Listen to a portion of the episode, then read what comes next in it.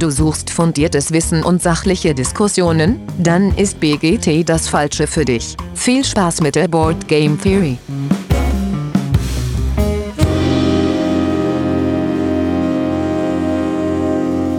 Ja, hallo liebe Hörerinnen da draußen an Endgeräten. Schön, dass ihr wieder eingeschaltet habt zur Board Game Theory. Es ist mal wieder soweit und heute so eine ganz klassische Folge, ganz ohne Interview, ganz ohne unterwegs sein. Jeder sitzt zu Hause vor seinem Mikrofon und wir halten was äh, in Bezug auf Brettspiele. Und wie immer mache ich das nicht alleine, sondern mit dabei sind heute der Olli. Hi Olli. Moin moin. Der Lars. Hi Lars. Moin. Und der Patrick. Hi. Guten Abend. Äh, ja, äh, verschiedene Sachen. Also heute als, als großes Thema haben wir uns überlegt, ähm, wir könnten uns ja mal wieder so Metathemen widmen, gar nicht konkret über ein Spiel reden, auch nicht das, was wir gezockt haben, ähm, ja, sondern wir haben uns dann für heute überlegt, wir reden mal über Erweiterungen, das Ganze, was da so dazugehört, äh, ja, Erweiterung zu Brettspielen, braucht man das, will man das, was kann das, äh, was kann das vielleicht auch nicht, ähm, ja, davor einmal äh, Feedback gibt's heute keins, aber eine Introfrage haben wir uns überlegt. Und zwar äh, eine aktuelle Kickstarter-Empfehlung. Und äh, der Olli darf gerne starten. Ja, ist mir gar nicht so leicht gefallen, denn äh, als ich das in Trello eintragen wollte, habe ich gesehen, dass du das genommen hast, was ich sonst genommen hätte. Ähm, und ähm, im Moment bin ich gar nicht so riesig aktiv bei ähm, Kickstarter, Gamefound und Co. Ähm, hab dann aber noch noch was rausgefunden, bei dem ich mir selber noch nicht so ganz sicher bin, ob ich reingehe. Und zwar Apex Legends. Ähm, das ist wohl eine Videospielumsetzung. Ich kenne das Videospiel aber nicht. Ich bin ja nicht so der Videospieler. Sieht aber ganz cool aus. Das ist so ein Team-Skirmisher. Ähm, du kannst wohl mit dem, äh, mit dem Core-Game mit bis zu vier Personen, äh, also zwei gegen zwei äh, und mit einer Erweiterung dann auch mit bis zu sechs Personen da im Team gegeneinander antreten. Und das Material sieht ziemlich cool aus. Ganz äh, coole Geländeteile und, und Minis. Das sieht ähm, recht fett aus. Ähm, ja, aber sonst kann ich gar nicht so viel dazu sagen. Aber ja, ich bin mal mit einem mit einem Euro rein oder mit einem Dollar. Und wie lange läuft das noch? Ähm das läuft noch äh, über zwei Wochen ähm, und ist relativ gut gestartet schon. Ähm, also das ist, ah genau, das kann man mal auf jeden Fall noch dazu sagen, das ist von den Machern ähm, von Frostpunk, also äh, Class Cannon. Ähm, also die äh, ist ja so ein polnischer ähm, Verlag und sind jetzt irgendwie über 2500 Unterstützer schon und bei äh, knapp 450.000 Euro. Ist das nicht auch die This War of Mine gemacht haben? Oder verwechsel ich das? Ich dachte, nee, das ist. Ähm, nee, das glaub, Videospiel das, ist von bei, der, derselben. Oder das wie war kann das? sein. Ich glaube, da waren auch so dieselben Leute drin, aber der Verlag bei This War of Mine war ja zum Teil Awaken Realms Ach, ja, stimmt, drin ja. ähm, und noch der andere Verlag, auch Polen, die ähm, äh, Wieder top ja, vorbereitet. Ja, aber es, äh, ja gut, jetzt hast du mich natürlich, ja, das geht ja jetzt auch hier in eine Richtung. ähm, ja. Aber Glass Cannon, die haben bisher, glaube ich, nur Frostpunk gemacht. Ah, okay. Gut, aber damit haben sie sich ja auf jeden Fall äh, auch bewiesen, dass sie äh, größere Sachen da, um, auch gerade so Videospielumsetzungen ganz gut hinbekommen. Ne? Frostpunk ja. kommt ja, äh, soweit ich das mitbekommen habe, ganz gut an. Ja, auf jeden cool. Fall. Ja, und so ein Skirmisher ähm, ist ja auch mal nett zwischendurch, ne? Lars, du hast ja reichlich Skirmisher, für dich ist das wahrscheinlich nichts, oder? Äh, nee. Aber was ist denn Also ich habe es ich hab's mir natürlich angeguckt, weil es sieht ja, ja schon äh, wirklich optisch sehr nice aus und ähm, ich habe auch Freunde, die alle Apex mal eine Zeit lang auf dem PC gespielt haben. Ich selber habe es nicht gespielt, aber es ist wohl so ein bisschen in Richtung Overwatch oder äh, solche Spiele halt. Ah, okay. Arena-Shooter. Verstehe. Uh, aber du hast ja bestimmt auch einen Kickstarter, was spannend ist für dich aktuell. Also ich finde es auf jeden Fall spannend. Ähm, es heißt Le Leviathan Wilds und die Geschichte dazu ist, ähm, auf der Welt, auf der das spielt, gibt es Leviathane und die sind irgendwann verrückt geworden und äh, haben dann angefangen, alles kaputt zu machen. Die Menschheit hat dann herausgefunden, wie sie die Leviathane heilen kann und die haben so Kristallbewuchs sozusagen auf ihren Körpern Und wenn man den entfernt, dann kann man den Leviathan damit wieder beruhigen. Ähm, das Ganze ist so aufgebaut, das Spielfeld ist praktisch dieser Leviathan. Also Leviathane sind eben riesige Wesen, ähm, die da auf diesem Planeten rumlaufen. Und ja, das ist so ein Ringbuch. Und ein Leviathan ist praktisch immer eine Doppelseite von diesem Ringbuch. Ähm, mhm. DIN A4, ne? also DIN A3 sozusagen dann. Und ja, optisch total hübsch gemacht. Ähm, und man muss mit den Figuren dann auf diesem Leviathan herumklettern und versuchen, diese Kristalle, die da in Form von Würfeln liegen, äh, zu zerschlagen. Da kommt man ran, indem man da entweder hinklettert oder ähm, hingleitet oder hinspringt und das kostet Aktionspunkte. Das ganze Spiel ist so ein Aktionspunkt-Management. Game. Es wird auch Koop gespielt. Mm, es gibt sieben verschiedene Kletterer und die können sieben verschiedene Klassen haben, also dass man so 49 Kombinationen an Kletterern praktisch haben kann, plus diese 15 Leviathane, macht schon eine ganze Menge äh, Replayability, denke ich. Ja, man bewegt sich eben über diese Aktionspunkte, die man mit Karten aus seinem Deck bekommt. Ähm, die haben manchmal auch noch so Spezialfähigkeiten, die Karten. Man muss aufpassen, dass das Deck nicht leer wird, denn wenn das Deck leer wird, ist dann, ja, verliert man den Halt, dann fällt man runter. Ja, okay. Ähm, man kann das verhindern, indem man so Pausen macht auf, ja, so Absätzen sozusagen, macht man eine Pause und dann kann man das Deck wieder, also den Ablagestapel wieder ins Deck mischen. Ja, das Fallen kann natürlich auch taktisch genutzt werden, wenn man irgendwie einen Kristall unten noch erwischen will oder so. Ja. Okay. Das Ganze äh, sieht sehr, sehr gut aus. Es hat anscheinend, also ich habe mir so ein kleines Playthrough durchgeguckt ähm, oder Quatsch, Regelerklärvideo, fünf Minuten lang. Ähm, sieht sehr, sehr leicht aus von den Regeln her. Super Optik, also genau mein Ding. Ähm, ich bin allerdings noch nicht reingegangen, geht noch zehn Tage der Kickstarter.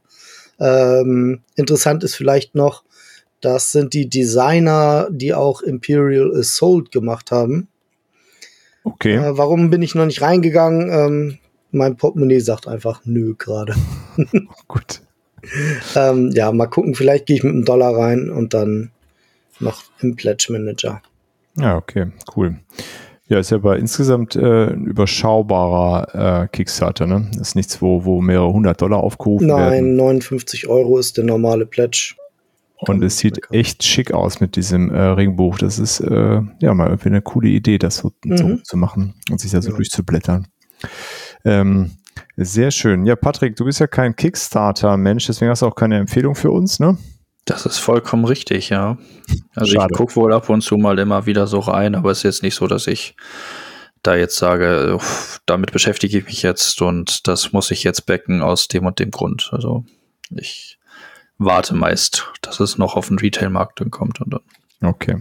Naja, du kannst aber vielleicht später noch eine Empfehlung für uns, Patrick. Vielleicht. Wer weiß. Äh, okay, dann mache ich weiter. Und zwar, ähm, ja, ich habe das auch noch nie, gar nicht gebackt, äh, was ich jetzt empfehle. Und zwar ist es äh, Guardians of Atlantis 2, ein Tabletop-MOBA. Äh, und MOBA steht für Multiplayer Online Battle Arena. Äh, ja, und historisch ist das äh, aus einem Mod für Warcraft 3 Anfang der 2000er entstanden, äh, wo so zwei Teams gegeneinander versuchen, sich gegenseitig Platz zu machen oder die Base des anderen zu, äh, zu erobern. Man steuert dabei jeweils einen Helden oder eine Heldin und äh, ja, ist in so einem ich glaube, mittlerweile so typischerweise sind das so Fünfergruppen, ne? Die also fünf gegen fünf ist das meistens. Genau. Äh, ja, und Dota hieß das damals äh, und das größte, glaube ich, immer noch ist League of Legends, oder? Ist das so, Lars? Auf jeden Fall. Ja. Ähm, auch mit so einer riesigen E-Sport-Szene hinten dran und da ist echt viel Kohle äh, drin und auf jeden Fall dieses, Guard, dieses Guards of Atlantis ist sozusagen die, die Brettspielumsetzung. Ist auch teambasiert. Ähm, man hat so eine, so eine große Karte, über die man sich bewegt mit seinen Helden und versucht eben das andere Team äh, Platz zu machen. In der Grundbox äh, zwei bis sechs Spieler und sieht echt super schick aus. Ähm, ich habe das jetzt, äh, als wir da letzt auf dem Event waren beim Brettspielclub, ähm, gesehen, die haben das gezockt. Ich habe es jetzt nicht mitgezockt. Olli, hattest du es schon mal da mitgespielt? Mitgespielt nicht, auch nur halt gesehen und mir so ein bisschen da Meinungen eingeholt und eigentlich alle, die es gespielt hatten, waren sehr begeistert. Ja, waren schwer begeistert. Das ist auch das, was ich so mitbekommen habe. Ähm, Shuttle and Sit Down hat es auch vor so einem halben, ja, guten halben Jahr äh, mal in einem Preview vor der, äh, vor ihrer eigenen Chucks und waren auch ziemlich angetan. Ähm, genau, was ich äh, vor allen Dingen cool finde, ist, man, man steigt mit auch 59 Euro relativ günstig ein, finde ich, äh, in, in das Spiel. Man kann dann auch irgendwie knapp 300 Euro ausgeben für den All-In mit allem Möglichen. Ähm, und es ist halt auch so ein Skirmish, ne? also von der Lauf, äh, von der Spielzeit so 90 Minuten. Äh, du hast irgendwie viel Karten dabei, keine Würfel, wenn ich, ähm, genau, ist 0% random steht hier. Aber 100% Cutthroat. Ähm, ja, so ein kartengetriebenes Ding äh, mit äh, Heldenminiaturen und wohl einer recht eingängigen Spielmechanik. Und ich glaube, vor allen Dingen für den, für den Preispunkt ist das was, äh, was sich lohnen könnte. Wenn man jetzt sagt, okay, so ein Skirmisher wäre cool, vor allen Dingen teambasiert, äh, ist das vielleicht auch ganz nett. Ähm, kann man da, glaube ich, günstig was äh, sich besorgen. Und die Frage ist ja, braucht man all die, äh, die Myriaden an Helden dazu und den All-In-Pledge? Darüber reden wir heute ja noch im Detail. Ganz genau. äh, aber so als, äh, als Empfehlung da wäre das, äh, wäre das vielleicht ganz nett. Genau. Also ich habe hier genau das äh, aber gemacht, weil der, weil der Core Pledge halt echt günstig ist. Also klar, da kommt noch ähm, noch Watt und Versand drauf, aber ich habe mit den mit dem Core Pledge bin ich reingegangen und äh, ja. Cool ja, bin ich gespannt. Wie gesagt, man hört echt viel Gutes und es gibt es halt auf jeden Fall nicht im Retail, Patrick. Das sind ja dann die, die Sachen, die da manchmal spannend sind. Ähm, da steht explizit, gibt keine Pläne, dass es das im Retail gibt. Ähm, und es wird auch schwierig auf dem Zweitmarkt zu bekommen. Und das ist ja eigentlich so das, äh, was man sich so wünscht von so einem Kickstarter. Das gibt es da jetzt halt einmal und dann halt auch wieder nicht. Äh, gut, das ich hätte noch eine Frage zu. Ja, ist klar. Es äh, zwei gegen oder eins gegen eins oder wie Teams. hoch kann man da gehen? Äh, sind, glaube ich, immer, ähm, also in der Corebox ist das äh, bis sechs Spieler, dann spielst du drei gegen drei, genau. äh, so wie ich das verstanden habe. Und dann gibt es noch eine Erweiterung, dass du es bis acht dann, ne? Das wäre dann vier gegen zehn, bis sogar. zehn sogar. Wahrscheinlich kannst du es halt fünf gegen fünf spielen. Dann wäre fünf gegen fünf, ja. Aber du ist kannst es auch eins gegen eins spielen. Ja. Ist das Spielbrett groß? Also, also, dass man, wenn man fünf gegen fünf spielt, zehn Leute muss man ja erstmal an den Tisch kriegen. Ähm, genau, also das, das Spielbrett, äh, lass mich jetzt das nicht. Das ist so eine äh, vier, viereckige, äh, vier, also quadratisch ähm, ja. ähm, und schon recht groß. Jetzt gut, zehn Leute, weiß ich nicht. Das ist in der Tat ja schon eine Menge. Ich weiß nicht, ob es da dann noch mal eine größere Version gibt. Also äh, laut, mhm. laut Kampagne ist es halt, äh, dass für sechs bis zehn äh, Helden ähm, das sieht jetzt nicht größer aus, sondern es ah, nee, ist double-sided, sehe ich gerade. Ne? Genau, das mhm. hat genau dieselbe Größe. Äh, hier steht 60 auf 60 Zentimeter. Ja. Äh, und ähm, du hast einmal eins von vier bis sechs. Ah, das heißt ja aber auch, du musst mindestens mit vier spielen dann. Ah ja, wahrscheinlich spielst du dann, äh, wenn du äh, eins gegen eins spielst, jeder spielt zwei Helden. Sowas, ja. Ja, das ist ja easy. Äh, genau, cool. aber das, äh, also das sah jetzt auf dem äh, Tisch da äh, beim Brettspielclub ganz okay aus von der Größe. Und 60 x 60 ist jetzt nicht allzu riesig. Es gibt hm. wohl auch eine Neoprenmette, die ist ein Stück größer. Ähm, aber ja, geht wohl. Ob das jetzt mit 10 gut funktioniert, keine Ahnung. ist wahrscheinlich aber dann so ein Event-Charakter, schätze ich mal. Weiß ich nicht. Die, die äh, im Brettspielclub haben es meistens ja mit vier oder sechs gespielt, ne? Oder meine ich. Mhm. Das war auf jeden Fall auch eine größere Gruppe. Und das lief dann eine ganze Zeit lang, haben die das zugespielt, ne? Cool. Ähm, an dem Event-Tag. Genau. So, ja, das waren so Kickstarter-Empfehlungen. Und dann nehmen wir heute am Montag auf, am 22. Und das ist ja der Tag, an dem das Spiel des Jahres äh, Konsortium die Nominierungsliste veröffentlicht hat. Und da müssen wir natürlich drauf eingehen, als tagesaktuelles Medium hier. Geht ja gar nicht. Immer live. Genau. Äh, ja, müssen wir uns vielleicht auch gar nicht allzu lange mit aufhalten, aber trotzdem so kurz ähm, so eine Einordnung von unserer Seite wäre vielleicht ganz spannend. Und Patrick, weil du noch gar nichts gesagt hast, damit du uns hier nicht einschläfst äh, am Abend, oh. äh, schieß doch mal los. Ach, danke, dass du immer so an mich denkst. Ja, äh, ja ich bin tatsächlich äh, sehr überrascht von den Numeri Nominierungen. Also das nicht überrascht im Sinne von, äh, dass jetzt sowas wie Challengers oder Planet Unknown vielleicht auf der Kennerliste steht, aber dass andere Spiele äh, zum Beispiel nicht draufstehen. Ich glaube, du hast es in einer der Folgen gesagt, dass du Flamecraft äh, dabei siehst. Da stimme ich dir auf jeden Fall zu, aber das ist ja nicht einmal auf der Empfehlungsliste zum Beispiel. Genau, finde ich sehr äh, schade. Finde ich auch sehr, sehr schade. Ähm, so was ich sehe, äh, was nun hier nominiert worden ist, auf der Kennerseite mit Challengers, Iki und Planet Unknown, glaube ich tatsächlich, dass es Challengers wird am Ende. Auch wenn ich nicht glaube, dass es das kriegen sollte irgendwie. Ähm, und Dorfromantik wird es auf jeden Fall als Spiel des Jahres für mich dann bei dem, was hier noch so nominiert ist. Da ist ja der Hype auch so groß irgendwie. Ich denke, neben Fun Facts und Next Station London wird sich Dorfromantik da ganz klar durchsetzen. Würde ich auch, äh, auch sagen. Also ich glaube, also obwohl ich Dorfromantik noch gar nicht äh, gespielt habe bisher, äh, passt es, glaube ich, einfach gut da rein, weil es ein kooperatives ist, so ein Wohlfühlspiel mhm. und es skaliert so ganz angenehm hoch, äh, so wie ich das immer gehört habe. Ähm, ja, daher glaube ich, ist das ein gutes, äh, gutes Spiel des Jahres. Und erklärt, glaube ich, auch, Spiele sind ja auch ziemlich easy und gut zu spielen immer, ne? Ja, das stimmt erklärt wahrscheinlich dann aber auch, warum Akropolis nur auf der Empfehlungsliste ist, weil es dann eben nicht zwei Legespiele gibt, sondern ja, nur eins und dann hat es ja eben nur Dorfromantik auf die Nominierungsliste geschafft. Ähm, ja, bei den, äh, bei den Kennerspielen hatte ich, ist das Iki, hatte ich im Vorfeld so gar nicht irgendwie auf dem Schirm und wir hatten ja im Vorfeld auch schon gesagt, Olli, du hattest ja gesagt, es ist ja im Grunde ein Reprint einfach, einfach mhm. in Anführungszeichen. Und wir hatten auch gesehen, es gab es das 2015 sogar schon mal auf Deutsch ähm, aber wahrscheinlich nicht breit genug im Handel, dass es äh, dann ewig Muss ja irgendwie sowas sein, ja. gezählt hat. Ähm, ja, aber ist ganz cool, äh, dass sowas dann auch äh, so eine Lokalisierung äh, mit dabei ist. Ansonsten, Olli, wie, wie siehst du die, die Liste? Irgendwelche Überraschungen für dich dabei?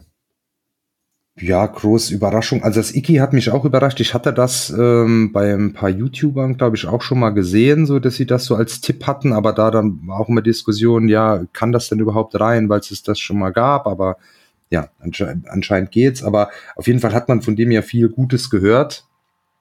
Ähm, auch, aber da denke ich, ähm, in, in meinen Augen werden das Challengers und Planet Unknown unter sich ausmachen. Die würde ich da als Favoriten sehen. Wahrscheinlich eher Tendenz zu Challengers. Und ähm, ja, beim Spiel des Jahres, ich habe Next Station London noch nicht gespielt, da hört man ja auch sehr viel Gutes. Dorfromantik mhm. war ja in unserer, wann war das, äh, vorletzten Folge oder wann wir die Tipps abgegeben haben, mein, mein Tipp mit Einschränkungen, dass ich es eben ähm, nicht so gut in großen Gruppen spielbar sehe. Ähm, aber ansonsten ein, ein super tolles Spiel ist, ja. Ich würde Dorfromantik wünschen, ähm, aber äh, ohne jetzt auch Next Station London ähm, schon mal gespielt zu haben. Und Fun Facts, ähm, ja, weiß ich nicht, ob es nochmal so ein Partyspiel werden muss. Da gab es ja auch schon ein paar in den letzten Jahren. Also, ja, aber ich denke eigentlich, Dorfromantik mhm. müsste da das dann machen. Ja, ja, vor allen Dingen Fun Facts, das, das ist schon sehr stark auf der Party-Spielseite. Also jetzt anders als zum Beispiel Just One, wo, ja auch Partyspiel irgendwie ist, aber trotzdem ähm, dieses Kombinieren so ein bisschen noch im Vordergrund steht. Aber äh, klar, Funfacts ist, äh, klingt auch ganz cool, ne? dieses äh, zum Kennenlernen und was machen. Was mich bei den Spiel des Jahres noch äh, überrascht hat, ist das QE von, äh, das was Strohmann ja erschienen ist. Das freut mich ähm, auf jeden genau, Fall. Genau, finde ich ja. auch cool, dass es ja. dabei ist, ja. äh, Empfehlungsliste, weil das ist äh, auf jeden Fall auch ein sehr lustiges lustig. Spiel. Ja, als wir das in unserem Hauptquartier da oder ihr damals im Hauptquartier gespielt habt, war ich irgendwie so komplett so, ne, was macht ihr da für einen Blödsinn? Aber als ich es danach dann auch mal gespielt habe, es war einfach so göttlich. Also es war schon richtig cool. Ja. Äh, was haltet ihr von der Empfehlungsliste Kinderspiel Mindbug? Auch das freut mich. Ja, ne? ähm, ist, denke ich, ähm, nur auf der Empfehlungsliste, weil es eben ein rein, reines Zwei-Personen-Spiel ist. Das ist dann vielleicht immer so ein bisschen schwierig, aber ähm, ja, finde ich äh, gut. Nach wie vor, also ich, ich, war ja von Anfang an begeistert von, von, von Mindbug und ich finde, ähm, freut mich sehr, was die da jetzt für einen Erfolg mit haben. Auch der zweite Kickstarter war ja super erfolgreich und ja. ja. Ja, finde ich auch. Ist, äh, mhm. ist eine schöne Anerkennung dafür, dass ähm, mit, mit so wenig Regeln und so einfach nur so ein paar Karten, so ein, so ein schönes rundes Spielgefühl zu schaffen, äh, so eine auf der Empfehlungsliste zu, ste zu stehen, eine schöne Anerkennung dafür, finde ich. Sehr schön. Lars, hast du noch irgendwelche äh, Meinungen dazu? Ja, sicher. Habe ich mir gedacht. ähm, auf, na, Spiel des Jahres natürlich ganz klar der Bremer Junge. Dorfromantik. Äh, Lukas, alles Gute, ich drück die Daumen. Ähm, und ansonsten, ja, whatever. Challengers. whatever, gut, gut. Aber die, äh, ich wusste gar nicht, dass sie aus Bremen kommen, wie cool. Also der Lukas zumindest. Ja, der, der Michael Palm ist ja irgendwie vom, der ist auf dem Bodensee. Na gut.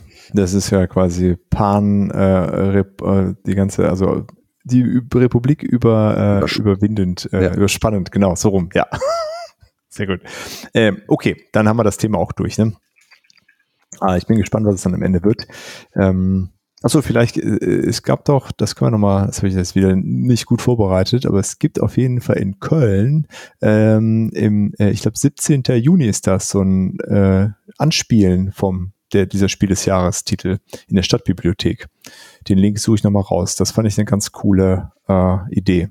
Also jeder, der da mal Lust hat, die Sachen mal anzuspielen, das äh, genau hatten hatte ich jetzt bei Pile of Happiness gehört und glaube ich, lohnt sich das hier auch nochmal zu sagen, ähm, für alle, die da mal irgendwie vorbeischauen wollen und aus der äh, Region Köln kommen. Vielleicht sollen wir doch gerade der Vollständigkeit halber ähm, für das Kinderspiel wurde ja auch nominiert. Ah, ja. Äh, ähm, die kenne ich tatsächlich alle drei nicht. Ähm, Kala Karamell, Gigamon und äh, Mysterium Kids. Also gut, Mysterium Kids wird eine Kinderversion von ähm, Mysterium sein. Ja. Ähm, und dann gab es noch einen Sonderpreis für Unlock, ähm, weil es den Bogen vom Brettspiel zur App so schön spannt. Ah, ich habe mich schon gefragt, warum das einen Sonderpreis kriegt. Ja, das macht Unlock echt cool. Das äh, muss man denen schon lassen. Das kriegen die gut hin. Prima. Ja, dann kommen wir zum eigentlichen Thema heute, Erweiterung. Was ist so eine Erweiterung überhaupt? Ähm, ja, man hat so ein Spiel gekauft, das hat man dann mehr oder weniger häufig gezockt. Dann hat der äh, Verlag rausgefunden, das haben ganz viele Leute gekauft. Das war vielleicht Spiel des Jahres oder Kenner des Spiel des Jahres oder stand auf der Nominierungsliste. Das heißt, äh, wir können damit noch mehr Geld verdienen mit relativ überschaubarem Aufwand. Äh, klar ist auch immer noch mal Arbeit drin, aber mh, hm, am Ende äh, deutlich weniger als in so einer kompletten Neuentwicklung, sich in so einem bestehenden Spiel zu, zu bewegen. Und da werden wir uns ja gleich auch noch so verschiedene Ausbaustufen von Erweiterung anschauen. Ja, aber das ist so ein bisschen die Idee, oder? Dass ähm, man einfach als Verlag noch was nachschießt, wo man noch mal äh, was eh schon gut funktioniert, noch mal ein bisschen Kohle mitverdienen kann und gleichzeitig den Spielen die Möglichkeit gibt, äh, ja, mehr Varianz reinzubringen oder Sachen komplexer zu machen. Wäre das sowas für euch, was, was das so trifft, oder gibt es noch andere Gründe für Erweiterungen aus eurer Sicht? Im Idealfall ist das so. Manchen äh, wird ja auch nachgesagt, dass Erweiterungen ursprünglich mal im Spiel drin waren äh, und man dann gesagt hat, komm, das nehmen wir raus und können wir dann als Erweiterung bringen. Ah, gut. Ja. Ah, da kommen wir vielleicht ja gleich noch zu, wo wir das Gefühl haben, das war bestimmt mal so. ähm, ja, wollen wir mal so ein bisschen durchgehen, was, was es so unterschiedliche Arten von Erweiterungen gibt ähm, und wie, wie, das, wie das so äh, dann typischerweise aus oder was uns auch so ein bisschen wichtig ist. Und dann später äh, gucken wir uns nochmal so ganz konkrete an. Ähm, ja, wer mag anfangen? Patrick, was für Arten der Erweiterung äh, fallen dir ein? Äh, ich glaube, das erste, was bei Erweiterungen mir in den Kopf kommt, ist ganz äh, klassisch bei Abenteuerspielen, ne, Geschichtenerweiterung einfach, die aus dem, was man hat, dann neue Abenteuer mit eben in dieses Spiel bringt. Ich glaube, ein ganz großer, äh, ja, ihr seht es schon im Hintergrund, ein ganz großes Spiel, da ist Andor mit irgendwie jetzt vier dicken Boxen, die einfach quasi immer das gleiche Brett nur ein bisschen umgelegte Zahlen haben, sage ich mal. Und dann wird da einfach eine neue Geschichte draufgelegt, aber hat alles immer die gleichen Regeln. Das Spiel funktioniert. Es, es, äh, so an sich äh, muss man sich einfach dann immer auf eine neue Geschichte nur einlassen. So, man weiß, was man bekommt und äh, dann ist gut. Äh, Im besten Fall hat man dann vielleicht noch so einzelne neue Charaktere, die man mit in das Spiel integrieren kann wo es dann halt nicht um Abenteuer geht, sondern hey, wir können mit neuen Charakteren dieses äh, Spiel nochmal spielen, was dann ähm, halt nochmal die Replayability erhöht. Und ähm, was ich äh, ganz cool an Erweiterungen finde, ist, wenn es nicht unbedingt eine Erweiterung ist, die ein neues Spiel aus dem Spiel macht, sondern einfach äh, so modulartig Dinge hinzufügt und man kann sich in jedem Spiel entscheiden, möchte ich jetzt aus dieser Erweiterung das rausnehmen oder möchte ich lieber dieses Modul mit rausnehmen und so das Spiel schwerer, leichter machen oder eben ein ganz anderes Feeling aufbauen, je nach äh, Spiel halt in dem Fall. Und je nachdem, wie die Module aufgebaut sind. Okay, verstehe. Ja, klar, also vor allen Dingen bei Abenteuerspielen, und da ist ja äh, Lars ja auch ähm, sehr, sehr äh, viel unterwegs in dem Bereich, ist wahrscheinlich bei, bei dir ähnlich, ne? Das ist so eins als der wesentlichen Aspekte von der Erweiterung, einfach neuen Content von dem, dem Bestehenden haben, oder? Genau. Ähm, ich hätte es natürlich, glaube ich, ja auch auf, also meistens ist es kenne ich es so, dass es ein bisschen mehr unterschiedlich ist als das, was Patrick jetzt bei Andor gerade beschrieben hat. Also, ähm, natürlich ist es, äh, die Grundregeln sind die gleichen. Immer ein kleines Element so, wird ja, schon okay. dazukommen oder so oder ändert sich ein bisschen, aber im Grunde die Bewegungsregeln, Kampfregeln und alles ist das gleiche. So. Ja, weil du auch meintest, dasselbe Brett. Da ja, es ist immer dieselbe Größe so und dann ist es ein bisschen anders gestaltet und so an sich. Also es ist, sieht schon anders aus. Man hat ah, andere okay. Landschaften da drin, aber okay, es, es ist genau. So. Ja, gut, also dann genauso wahrscheinlich. Na, einfach neue Story, ähm, neue Helden mit so einer Erweiterung zu kriegen, ist auch immer sehr, sehr cool. Ähm, ja, genau das bei diesen Abenteuerspielen. Ansonsten, ähm, ja, Solo-Modus ist meistens in den Spielen, die ich kaufe, mit drin. Aber auch ähm, noch nicht so lange, oder? Äh, würdest du sagen, dass das ja. was ist, äh, was früher eher als in Erweiterung gekommen ist? Dann war ich dann noch nicht so am Start in dem ah, okay. Bereich vielleicht. Also, ähm, das ist jetzt ein Solo-Modus in der Erweiterung. Gab es bestimmt auch in meinem Regal schon aber es fällt mir jetzt gerade nicht ein dann. Ja, okay. aber so äh, Fan-based oder Fan-made Solo-Modi, da habe ich ja letztens auch schon einen ausprobiert und ähm, das ist natürlich cool, wenn, wenn sowas geht. Okay. Äh, ja gut, jetzt neben Abenteuer und äh, ja, würdet ihr der Kampagnenspiele dann auch zu, äh, zu zählen, dass man sagt, da gibt es einfach eine neue Kampagne so das dasselbe, ja, oder Legacy-Spiele, wo sich dann nochmal Sachen, äh, neue Dinge dazukommen. Ähm, ja, das ist ja so ein bisschen quasi der, der ganz offensichtliche Teil. Ne? Das hat man einfach dann ja irgendwann durchgespielt, so ein Andor. Das kann man dann nochmal spielen, aber das kann man vielleicht nochmal schwerer stellen. Aber wenn die erste Andor-Box durch ist, dann ist die halt durch und dann, ja, ist auf jeden Fall cool, wenn es einfach eine neue Geschichte gibt. Ähm, wie ist das denn mit so anderen anderen Spielen, also jetzt nicht kooperative oder auch nicht abenteuerbasierte Spiele, Olli. Äh, was macht da so eine Erweiterung dann für dich aus? Also das eine, was, was, was Patrick schon gesagt hat mit den Modulen, äh, finde ich immer, da, da scheiden sich ja auch so ein bisschen die Geister. Manche finden das furchtbar schlimm und sagen halt, warum äh, mache ich denn sowas? Und dann muss ich selber rausfinden, was funktioniert denn am Ende am besten, also das und das und nicht, aber nicht mit dem. Ähm, ich finde das ganz cool. Ähm, oft ist sowas ja auch ähm, mittlerweile schon beim Grundspiel direkt dabei, dass du im Grundspiel schon drei, vier optionale Module hast ähm, was ich immer ganz gut finde, weil du so nach und nach die äh, Komplexität äh, halt steigern kannst. Klar, wenn das Ganze überhand nimmt und es geht mhm. nachher in eine Richtung, dass du sagst dann, ja, aber das Modul solltest du jetzt aber nicht mit dem Modul spielen und wenn du die beiden drin hast, musst du auf jeden Fall auch das, dann wird's natürlich irgendwie blöd. Das sollte irgendwie dann schon ja. auch in allen Kombinationen funktionieren. Äh, dann finde ich dann äh, das einen ganz ähm, interessanten ähm, Aspekt. Ähm, noch was, was wo ich jetzt gar nicht genau weiß, wo, wo, wo man das einsorten, äh, einsortieren soll, so, was die Living Card Games machen. Das ist ja prädestiniert. Also es sind ja, das ist ja eine Erweiterungsgelddruckmaschine quasi. Ja. Und vor allem merkt man es ja gar nicht so, weil gerade wenn ich jetzt zum Beispiel ich bin halt recht stark jetzt bei, bei Marvel Champions ähm, mit drin und dann kostet halt so ein Heldenpack 15 Euro. Ähm, dann, ja, geht ja und so. Und dann kostet dann noch eins und noch eins und noch eins. Ich habe ja jetzt irgendwann mal aufgehört. Ich hatte ja bis die ganzen X-Men-Sachen kamen, äh, alles äh, und da noch nicht mal die Hälfte von gespielt. Äh, aber immer wenn was Neues rauskam, habe ich es mir sofort geholt, weil ich dachte, ja, cool.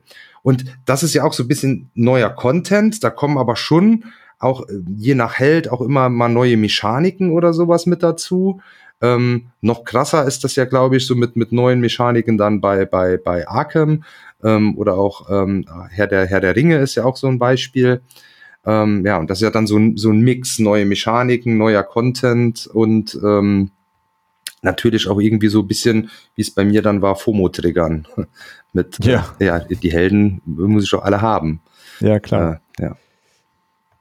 Und bei, ja, bei Herr der Ringe kommt natürlich dann auch dazu, dann hast du einen größeren Pool an Karten, um dein Deck äh, zu bauen. Ne? Das ist ja, äh, das ist ja bei Arkham nicht, genau, da ist ja der, der, der Content für die Geschichte stärker im Vordergrund. Doch, doch, doch, doch, doch. Du hast mit jeder Erweiterung auch ein neues Set an Karten, ja. Womit du ja. deine Charaktere dann, deine Ermittler dann halt verbessern kannst oder die Decks halt anders gestalten kannst. Okay. Genau, ja, okay. bei Marvel Champions halt auch. Also ich glaube, da lehne ich mich nicht zu weit aus dem Fenster, wenn ich sage, das ist eine klassische LCG-Mechanik, dass man äh, mit Erweiterungen auch die Decks erweitern kann. Ja, nee, das wollte ich, das ist klar, mhm. das, äh, das wollte ich gar nicht äh, unterstellen, dass das da, äh, dass das da nicht so ist. Ich hatte nur von euren Berichten bisher immer eher das Gefühl, dass bei Arkham vor allen Dingen der, äh, also die Szenarien im Vordergrund stehen. Und ja, da gehört, ist auch der Deckbau dann mit dabei, aber äh, bisher hatte ich immer das Gefühl, ihr kauft euch die, die, die neuen äh, Sets wegen der neuen Geschichte und nicht, weil ihr Deck weiterbauen könnt. Ja, ähm. Bei AK muss man unterscheiden zwischen den ähm, Geschichtenerweiterungen und den Charaktererweiterungen. Ja, die Charaktererweiterungen bringen dir die Karten für deine Charaktere weg, aber du kannst halt nur die Geschichten, sag ich mal, kaufen und dann kriegst du keine keine neuen Deckmöglichkeiten dazu. Das ist aber jetzt neu, ne? Früher war das ja irgendwie so ein bisschen anderes Konzept, ne? Ja, genau. Früher war es ein anderes Konzept. Ähm, aber jetzt ist es halt so und dazu muss man aber auch sagen, dass es Mechaniken gibt, die eben durch die neuen Karten für die neuen Charaktere entstehen sozusagen. Also in der Innsmouth-Erweiterung waren ja diese Segen- und Fluchmarker mit bei, die dann auch in den Chaosbeutel kommen können. Und die trifft man in den weitergehenden äh, Erweiterungen dann auch immer wieder auf irgendwelchen Spielerkarten. Also diese, die Erweiterung braucht man schon, um diese Mechanik auch in weiteren Kampagnen nutzen zu können, sozusagen. Na, verstehe. Okay, da ist quasi das Beste von beidem. Ne? Ich habe Deckbau und Geschichte weiter. Es ist das beste Spiel. ja, wir stellen das immer wieder fest, es ist einfach ein großartiges Spiel. Ja. Ähm, und wie, wie ist das äh, bei, äh, du hattest gerade Marvel Champions gesagt, Olli, da hatte ich jetzt immer auch gehört, äh, so viel Deckbau, also kann man auch sicher austoben, aber im Grunde spielt man auch einfach mit den Standard-Decks und hat da viel Spaß. Also ne? ich mache das so, ich glaube, da gibt's aber auch jede Menge, die auch Deckbau äh, machen. Auch da hast du, wenn du dir jetzt so ein Heldendeck kaufst, erstmal das vorgefertigte Deck und immer noch ein paar zusätzliche Karten fürs Deck, weiß nicht, da sind immer noch so zehn Karten fürs, fürs Deckbauen auch noch ähm, mit dabei. Aber ich finde, das funktioniert auch, weil ich da fehlt mir einfach auch die Zeit, mich so da reinzufuchsen und mhm. anzufangen jetzt und hier und da und was ist jetzt das Optimale und das ist eine coole Kombo mit dem. Ich nehme meistens einfach die Starter-Decks. Oder du kannst dir natürlich auch im Netz ja irgendwie äh, auch Decks runterladen, ganz ja. easy. Okay. Ähm, da mal was, aber auch selbst das mache ich ähm, sehr selten. Aber auch da gibt es, glaube ich, schon Leute, die das auch intensiv machen. Ähm, ja. ja. Aber das zeichnet natürlich so eine Erweiterung wahrscheinlich auch aus, dass der Einstieg, weil sonst, ja, hättest du vielleicht FOMO hin oder her dann trotzdem gesagt, du kaufst dir die nicht alle, weil wenn du da jetzt jedes Mal Zeit investieren musst, um überhaupt damit spielen zu können, weil jetzt kannst du ja theoretisch einfach loszocken, oder? Mhm. Wenn ich das nicht verstehe. Ja. Das ist natürlich ganz cool, ne, für so eine Erweiterung, dass man trotzdem loslegen kann und wenn man dann tiefer einsteigen möchte, da auch die Möglichkeiten hat. Ähm, genau. Okay, dann, ähm, ja, haben wir sowas wie Module, äh, quasi mehr von dem, demselben, dieses More of the Same, hört man ja auch immer mal wieder bei, äh, bei Erweiterungen, ähm, wo eigentlich kaum was Neues kommt, sondern du hast einfach nur mehr, ja, mehr Content im Sinne von mehr Karten für irgendwas, mehr Variation für all die Leute, die es äh, viel gespielt haben. Ähm, würde ich jetzt nochmal so ein bisschen anders als das Marvel Champions, was ja böse Zungen können auch sagen, ist more of the same, aber es mhm. ist ja mhm. mehr als nur das, das Gleiche. Also da, manchmal geht das vielleicht schon in die Richtung, aber du hast schon Helden, die sich dann wirklich krass anders spielen oder wie gesagt eben eine neue Mechanik, aber im Großen und Ganzen fällt es wahrscheinlich schon irgendwie unter more of the same, ja. ja. Aber ja, also wenn ich das zum Beispiel jetzt mit der, äh, äh, sorry, Lars. Könnte man Dominion da einordnen? Dominion sind die Erweiterungen, bringen zwar auch neue Mechaniken, aber alles so basierend auf dem alten Spiel halt, oder? Ja, wobei, ja, es finde ich ein interessantes äh, Beispiel dafür, weil da ist ja auf jeden Fall so, dass du ja eh immer nur einen Teil der Karten für ein konkretes Spiel, und wenn du da einfach mehr Auswahl hast, wird es spannender. Also für mich so ein ganz klassisches Beispiel wäre zum Beispiel die Europa-Erweiterung von Flügelschlag. Hast du einfach bergeweise Karten von europäischen Vögeln, Vögeln bekommen. Da waren hier und da neue Effekte drauf, aber das war's halt. Oder Patrick? Ja, genau, man hat diesen neuen, diesen europaweit, dieser blaue Karten. Genau. Typ noch mit dabei, aber sonst, genau, ist eigentlich immer das gleiche Spiel noch, ja. Ja, also da hat sich äh, mechanisch im Grunde Gar nichts äh, Relevantes geändert. Also hast einfach Vögel dabei gehabt, die du auch schon mal gesehen haben könntest, wenn du aufgepasst hast, sozusagen. Ähm, ja, aber Dominion, klar, das ist, ähm, da sind natürlich auch hier und da neue Mechaniken dazugekommen, aber, aber da ist ja auch dann mehrere Varianz. Auch Aeons End, das fällt dann auch so in die Richtung wie Marvel Champions. Ja, würde ich auch sagen. Ähm, hast auch, ja, more of the same, mit aber auch zum Teil kleinen neuen Kniffen und sowas und äh, ja, und da hast du natürlich auch den, äh, das Ding, dass du dann auch neue, ähm, wie heißen sie, äh, diese Endbosse. Das hast ja, du bei, das hast du aber bei, bei Champions ja auch. Es gibt genau. ja Boss-Packs ja. äh, dann, ja. Also willst du nicht immer gegen dieselben Leuten genau. kämpfen, äh, brauchst du einfach mehr Variationen. Oder auch sogar, es gibt ja die Kampagnenboxen dann und ja. Also das ist, glaube ich, so eine Auszeichnung von allem, was kooperativ ist. Ne? Irgendwann bist du halt einfach da durch und brauchst mehr wirklich Inhalt storymäßig, um da die, die Leute bei, bei Laune zu halten. Ähm, also dann hier gegenüber den Modulen, hat es eben schon gesagt, Olli, gibt es ja dann den Ansatz, du nimmst es entweder komplett die Erweiterung oder musst sie komplett rauslassen und kannst es gar nicht so variieren. Äh, für was, ja, hast du, habt ihr da so eine Präferenz, was euch lieber ist? Du hattest eben schon gesagt, Module, Olli. Lars, wie ist das bei dir so? Ich, ich habe es irgendwie nicht verstanden, gerade die Frage. So. Also es gibt ja ne, diese Module oder es gibt halt eine Erweiterung, die musst du, äh, entweder spielst du mit der Erweiterung oder ohne die Erweiterung. Kannst dir so. gar nicht Teile daraus picken. Mhm. Ähm, ich glaube auch, dann finde ich. Ja, es kommt immer drauf an, was, ne? Also wenn man sagt jetzt eine Kampagnenerweiterung, dann musst du die ja haben. Ja. So. Ähm, wenn das jetzt sowas ist wie, ich sag jetzt mal bei bei Zombie Dice, um das ganz simpel zu halten. Das, da krieg, gibt's ja eine Erweiterung, da kriegst du einfach zwei oder drei neue Würfel dazu. So. Die kannst du halt mit reinnehmen, wenn du das Spiel ein bisschen in die Länge ziehen willst oder äh, es ein bisschen schneller machen willst. Äh, oder halt auch nicht, aber das Spiel bleibt im Moment äh, im, im Grunde dasselbe. Und das finde ich natürlich auch nicht schlecht. Also es kommt immer drauf an, für was für ein Spiel. Manche Spiele sind mit Modulen cool, manche braucht man schon eine komplette Komplett. Erweiterung. So. Okay. Ja, es ist, äh, ist auf jeden Fall das Problem, was Olli eben meinte, dass du selber rausfinden musst, ob Module, welche Module jetzt passen oder nicht, oder ob es dir irgendwie äh, ja so äh, selber kaputt machst mit den Modulen in Anführungszeichen und dann mhm. irgendwelche komischen Loopholes entdeckst.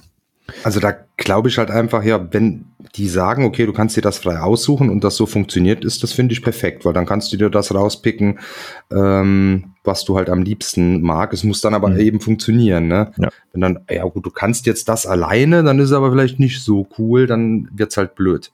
Ja, dann ist es nicht schön geschnitten, das Modul sozusagen, ne? Du hast ja manchmal gibt's ja dann auch eine, eine Erweiterung, also da denke ich jetzt zum Beispiel an ähm, die, äh, die Dune-Erweiterung, die, die Rise of X zum Beispiel. Die hat ja dann zum einen neue Mechaniken oder Module oder wie auch immer und more of the same, weil du hast mehr Karten und ja. hast aber auch äh, dann eben Sachen, die im Spiel geändert werden. Ähm, oder, oder halt noch neue, ähm, neue von diesen Anführern, was ja auch more of the same ist. Ja. Im Endeffekt. Ja, da werden ja sogar ganze Mechaniken ausgetauscht, ne? Genau, da wird, werden ja Sachen sogar aus dem Grundspiel, die dann nicht mehr gelten, weil du die überdeckst. Äh, ja. ja. Mit so einem ganz neuen Tableau, ja, das stimmt. Ähm, ja, ein, äh, ein gutes Beispiel so für so ein All or Nothing äh, wäre auch hier die Twilight Imperium Erweiterung. Das ist halt, also da haben die Leute auch gesagt, das hätte man ja auch in Modulen machen können, aber es ist halt so ein, muss halt alles mit reinnehmen, bergeweise neue Mechaniken, ganz viel more of the same, also einfach neue Fraktionen, die dann stellenweise mit den neuen Mechaniken auch gut interagieren und halt ganz viele neue Mechaniken für die alten äh, Sachen. Äh, da zum Beispiel finde ich super, dass alles zusammen ist. Ne? Will ich entweder komplett oder halt gar nicht, aber nur so Teile daraus könnte ich mir da zum Beispiel schwierig vorstellen, wie das dann auch gegangen sein sollte. Da war ich dann auch ganz zufrieden, dass sie keine Module gemacht haben, ehrlich gesagt. Ähm, und Lars hat es eben schon mal kurz angedeutet, so Fanmade-Sachen. Machst du das öfter, dass du so so Community äh, oder Print-and-Play-Erweiterung dir besorgst für Sachen? Also Fanmade-Erweiterungen habe ich jetzt, glaube ich, noch nie gespielt. Ähm, manchmal so Hausregeln übernommen, aber das hat damit ja nichts zu tun. Aber Print and Play habe ich tatsächlich einen Kickstarter mitgemacht. Ähm, da gab es eine Print and Play neue Map für äh, One Card Dungeon. Mhm. Und das habe ich mitgemacht. Ähm, ja, das ist halt eine Karte, die man ausdruckt. Okay, ist überschaubar. Oder, oder zwei sogar. Es ist, glaube ich, noch eine neue Heldenkarte mit bei. Aber ähm, das ist halt einfach nur, ja, das, ich würde es more of the same nennen. Same but different halt. Okay. Aber es ist, er hat sich jetzt nichts, da ist keine neue Mechanik drin oder so, sondern einfach nur eine andere Map. Aber war auch bezahlter Content oder was? Mhm. War ein ja. Kickstarter, ja. ja. Äh, habt ihr das irgendwo schon mal gehabt, äh, dass das quasi so, so Mini-Erweiterungen waren, die kostenlos waren, die irgendwie Print and Play-mäßig zur Verfügung gestellt worden sind? Äh, so Richtigstellungen habe ich mal gesehen irgendwie. Okay, ja gut. Ja, das, gibt, das gibt's ja, glaube ich, schon, schon öfter. Ich glaube, für, für Andor hat's doch zum Beispiel so Sachen gegeben. Für Robin Hood, weiß ich, war am Anfang, gab's äh, Erweiterungen als äh, ähm, äh, Print and Play. Ich finde das immer, ja, ich hätte das dann gerne in schick. Mhm. Äh, und irgendwie so selber ausdrucken und schnibbeln oder so, da bin ich irgendwie nicht so der Freund. Äh, du hast ja aber auch so Sachen dann schon mal auch so richtig professional drucken lassen, dann Dirk oder so, ne? Ja, genau. Auch für Twilight Imperium gibt's halt so eine Print-and-Play-Erweiterungsserie mittlerweile. Wir warten jetzt aktuell auf die vierte äh, Codex, heißen die da. Ähm, ja, und das ist äh, von bis alles dabei. Ne? Und die habe ich alle professionell ja. relativ viel Kohle drucken lassen, die Karten. Ähm, also die, äh, die Regelhefte dazu oder dann gab es so ein, ja, du kannst ja auch relativ teuer dann die, die äh, ausgedruckten äh, Hefte dazu bestellen, wo dann Lore drin war und so ein Kram oder äh, das habe ich, das habe ich nicht gedruckt. Nur das konkrete Spielmaterial habe ich halt immer äh, irgendwie schick drucken lassen. Uh, fällt auch kaum auf. Also das ist dann auch auf Englisch, aber das merkst du erst, wenn du die Karte aufdeckst. Das ist okay. Ähm, sonst sind die gesleeved und äh, werden einfach so mitgespielt dann. Äh, das ist ganz geil. Das habe ich in dem, also in dem Ausmaß auch noch nirgendwo anders erlebt. Und das, die sind halt kostenlos. Ne? Die lädst halt einfach runter und dann äh, fummelt die einer zurecht und dann kriegst du so einen Link bei äh, Make Playing Cards oder so und dann kannst du dir die bestellen. Ja. Ähm, das ist ganz cool. Aber ähm, ja, und da ist dann halt auch von also sogar eine neue Fraktion war das letzte Mal dabei, äh, über irgendwie irgendwelche Spielerhilfen bis äh, Aktionskarten, äh, Korrekturen immer zu Sachen, wo man einfach gemerkt hat, okay, das mhm. wird gar nicht so viel benutzt. Also der Designer sagt halt, er korrigiert Dinge äh, von Mechaniken, wo er eigentlich dachte, das funktioniert gut und dann stellt man nachher fest in der Community, das wird gar nicht gespielt so dann fixt ihr die halt, ne, damit das wieder benutzt wird und mhm. das eben nicht äh, tot, äh, tote Mechaniken sind oder tote Effekte, die da so rumliegen. Ähm, ja, aber das habe ich so anderweitig noch nicht in dem Umfang erlebt. Vor allen Dingen, dass es halt eben kostenlos zur Verfügung gestellt wird. Mir ist noch was eingefallen und zwar fürs Arkham Horror LCG kann man bei der Fantasy Flight Games Seite öfter mal ähm, Dinge ausdrucken beziehungsweise runterladen zum Ausdrucken. Meistens sind das äh, im Nachgang die Dinge, die man so auf den Arkham Knights, also auf diesen äh, Organized Play Veranstaltungen bekommen hat, kann man sich dann teilweise nochmal runterladen und ausdrucken. Ja, okay, cool. Ja, das ist auch schön, dass sie das dann zur Verfügung stellen. Was mir auch noch einfällt, ähm, Simon hat immer jede Menge Sachen für, für Zombie-Side noch ähm, als Print mhm. and Play auf der, auf der Web, also einfach neue Szenarien. Äh, und eine Sache noch, die ähm, schwingt da noch mal äh, äh, oder baut noch mal eine Brücke zu den Solo-Erweiterungen. Ich habe mir nämlich äh, da von Seven Wonders Duel ähm, gab es auch vom Verlag eine Solo-Print and Play ähm, Erweiterung, wo man Ach, sich cool. so ein paar Karten dann ausdrucken konnte. Also ich glaube, dass im kleinen Stil gibt es das schon bei relativ vielen Spielen. Ja, und äh, einfach Solos mal, mal so ja bei den machen, ne? äh, lohnt sich, denke ich, immer mal bei den Verlagen auf der Webseite mal vorbeizuschauen äh, für die Spiele, die einen interessieren und da mal zu schauen. Da gibt's ja, für Katan gibt es ja auch unendlich viele, immer zu irgendwelchen Festen bringen die da irgendwie eine neue Version raus. Das habe ich tatsächlich auch schon mal gemacht für das Ostern-Event. Gab es irgendwie so ein tolles Ding, da musste man Geschenke verteilen, aber Geschenke sind nicht nett, weil die klauen einem irgendwie Punkte. Okay. ja. Ähm, okay. Ähm, und so rein organisatorisch, habt ihr irgendwelche Anforderungen an so eine Erweiterung? Also ich beispielsweise, ich möchte, dass das in die Grundbox passt. Das ist natürlich immer ideal, wenn, wenn, wenn das hinhaut. Wobei da ist ja dann auch ähm, so das Ding, diese Diskussion mit der Box. Ne? Es wird ja jetzt oft ähm, äh, gerade ähm, so in der Covid-Zeit mit gestiegenen Containerkosten hieß es dann immer, die Boxen müssen effizient sein. Äh, und äh, ich habe mich dann auch schon manchmal aufgeregt, äh, wenn, wenn zu viel Platz in der Box war. Auf der anderen Seite, ja, wenn dann Erweiterungen kommen, hätte hätte ich schon ganz gerne, dass die da mit reinpassen ähm, und ich die Erweiterungsbox dann entsorgen äh, kann. Ich glaube, da kann man es einfach nicht jedem recht machen irgendwie. Ähm, ja, aber manchmal sind ja schon so Spiele, wo relativ klar, weil, weiß ich nicht, wenn das so ein kleines Kartenspiel ist oder sowas, wo recht klar ist, dass vielleicht keine Erweiterung kommt, warum muss das dann in so einer ja, 30 mal 30 Zentimeter Box sein oder so? Ja. ja. Ja, oder zum Beispiel sowas wie, du hattest Eons End äh, eben genannt das ist ja eine okaye Boxgröße. Da war ja, glaube ich, relativ früh klar, dass es da einfach Erweiterungen zu gibt. Das schreit ja förmlich danach und da finde ich es dann auch cool, dass da einfach Platz genug ist für zumindest so den ersten Schwung an Erweiterungen, dass ich da nicht äh, so, so unterschiedlichste Boxen äh, rumstehen habe. Ja. Ähm, ich habe es tatsächlich ganz anders. Ich sammel die Kartons dann auch und ich sortiere das auch immer wieder schön aus nach dem Spielen so. Ich habe da meine Ordnung. Ist, ich, ich kann das nicht äh, irgendwie alles zusammen machen. Da werde ich wahnsinnig irgendwie. Ach nee. Ja, ich musste auch meine genaue Ordnung in den Boxen dann drin haben am Ende und da darf keiner irgendwie zwischenfummeln. Das ist äh, ja, nee, das wird alles schön strikt getrennt und jede Erweiterung, jedes Paket steht auch hier im Regal. Irgendwo versteckt. Ich verstehe, ich verstehe. Wie ist das bei dir, Lars? Ich habe meistens, also jetzt so für die für die LCGs habe ich so eine große Storage Box jeweils, mhm. wo eben alles drin ist, alle Karten drin sind. Ähm, die Erweiterungen, da sind dann so, da habe ich meistens nur die Bosse dann noch drin. Aber die Erweiterungsboxen sind auch echt cool. Das ist ähm, eine richtig schöne Box halt. Und ein Bekannter von mir hatte mal die geniale Idee, man könnte einfach hinten ein Uhrwerk rein und vorne Zeiger drauf und das Ding an der Wand hängen. Und wäre mal ein Plan. Ob ich das jemals durchziehe, weiß ich noch nicht. Aber ähm, ja, ich finde die Boxen einfach auch schick. Äh, vielleicht kann ich sie irgendwann mal irgendwo hinstellen noch oder tatsächlich an die Wand hängen.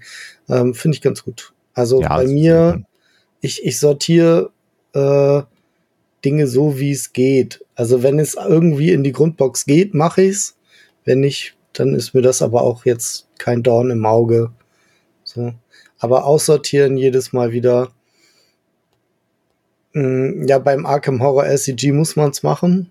Mhm. Aber jetzt bei irgendwie zum Beispiel ähm, von My Little Thighs, da waren ja in dem Inlay von der Grundbox schon Plätze für neue Minis drin, aber nicht für den Zeppelin, der in der Erweiterung kam. das hat mich auch total aufgeregt jetzt. Ich habe ja, jetzt gerade geholt. Das ist so ein bisschen doof. Äh, den habe ich dann da halt irgendwie mit reingefummelt. Du kannst das, weil das, das Miniaturen-Insert, das hat ja so, so einen Bogen und dann kannst du das so an die Seite und den Zeppelin daneben das Insert da. Aber da habe ich ja, auch gedacht, hä, ihr, ihr, ihr habt das jetzt alles so geplant, äh, dass die Sachen damit rein, aber dann nicht alles? Was soll das denn? Ja, ja. ja. Aber das ist also das, das, äh, die Erweiterung ist schon ein ganzes Stück nach dem Grundspiel rausgekommen. Ähm, ich dass denke, da das haben sie einfach was, gar nicht ja. geplant gehabt mit dem Zeppelin am Anfang. Naja. Ja. Aber wenn, wenn es geht, mache ich es. Wenn nicht, ist auch nicht so wild. So. Ja, also bei Kartenspielen ja auch gar nicht. Ne, bei Kartenspielen, die eine größere Box haben, hey, dann ja, alles, rein. alles rein. Zum Beispiel bei Root geht's gar nicht. Da, da, geht eh nicht alles in die Grundbox. Also die ist so klein gepackt, äh, was ja auch ganz ja. cool ist, aber ähm, ja. Da ist sogar, wenn du ähm, dir, äh, ich habe mir das Folded Space ähm, Insert geholt und das sagt dann auch, okay, du kriegst, ich glaube jetzt alles, was im Moment auf Deutsch raus ist, sollst du da reinkriegen, aber die ganzen Boards kommen in eine Erweiterungsbox. Ja, okay. Also hast du dann quasi äh, eine Box mit dem Insert, äh, wo du die ganzen Miepel und alles, musst aber eine zweite Box, wo alle Boards und sowas drin Ja, okay, verstehe. Weil das ja, ja. einfach nicht hinhauen kann. Ja, ja, ja die Boards sind halt.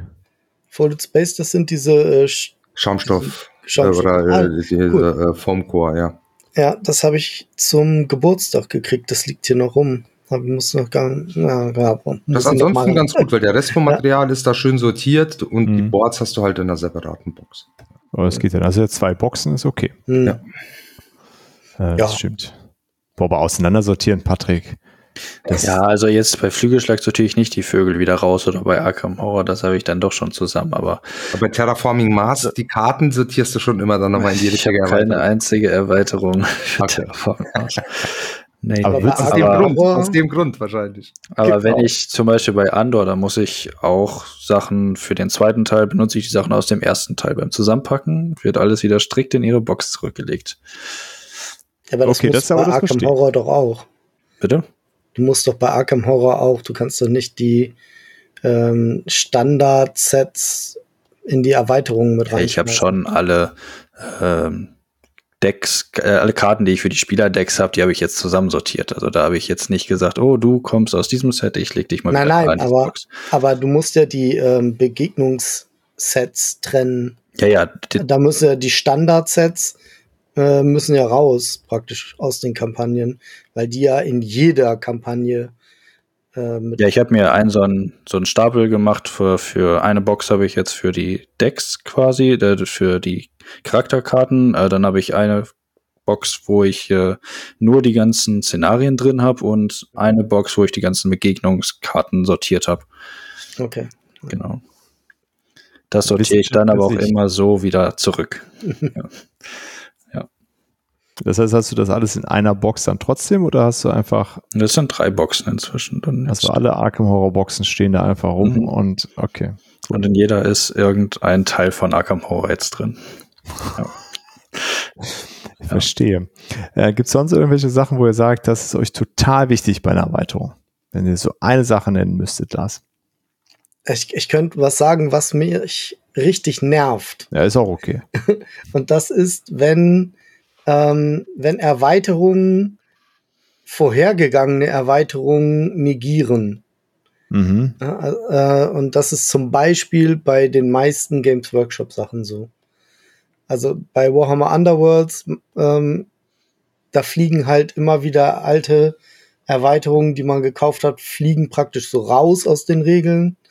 Ähm, dann ist es immer ein bisschen umständlicher, die noch, die, die alten Erweiterungen mit reinzunehmen ins Spiel, weil sie halt immer wieder neue Grundboxen rausbringen mit neuen Grundregeln und äh, dann eben auch immer noch mal so Listen raushauen mit diese Karten kann man jetzt nicht mehr spielen äh, mit den neuen Regeln und so weiter. Und das ist so ein bisschen, also da haben sie jetzt noch mal so reingeregelt, dass sie das ist aber auch nur noch mal Geld machen, ja, äh, dass sie separate Decks verkaufen, die so ein bisschen ja für alle Alten spielbar sind, so ungefähr.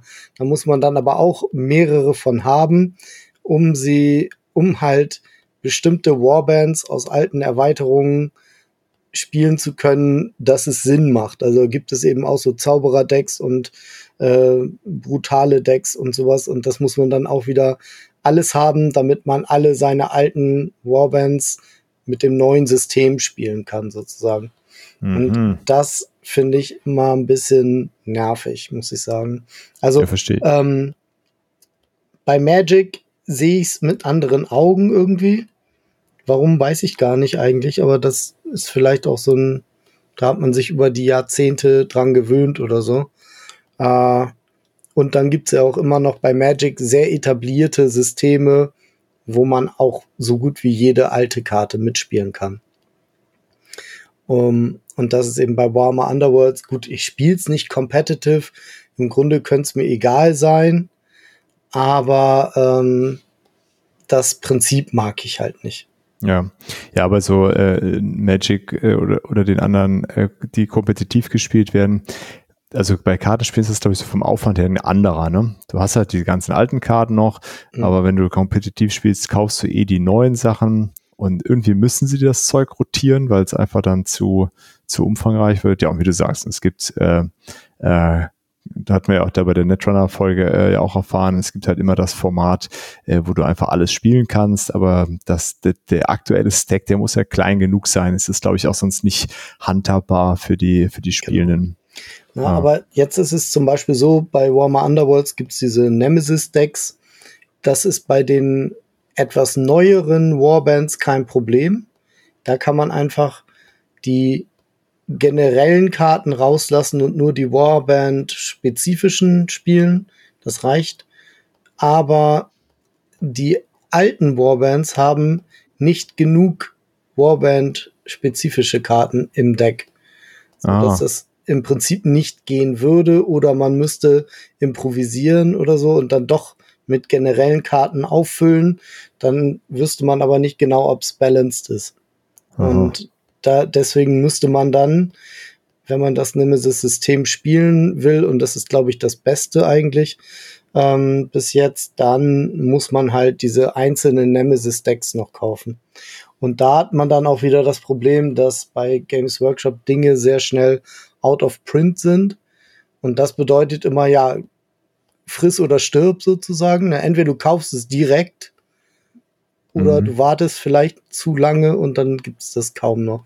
Okay. Dann bezahlst auf Ebay das Fünffache oder so. Und das ist halt so ein bisschen blöd. Ja, okay, verstehe.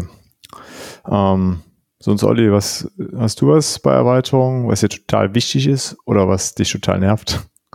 Ja, am Ende muss es das Spiel halt irgendwie besser äh, machen. Bis jetzt auf einen Punkt, zu dem wir noch am, am Ende kommen. Äh, äh, aber erstmal generell, wenn ich mir eine Erweiterung hole, muss die halt irgendwas am, am, am Spiel verbessern, ohne es jetzt äh, unnötig komplex zu machen irgendwie. Also einfach nur irgendwie hier noch was dran geflanscht und da noch was dran geflanscht und dann ist es nachher super kompliziert. Ähm, das taugt dann auch nicht.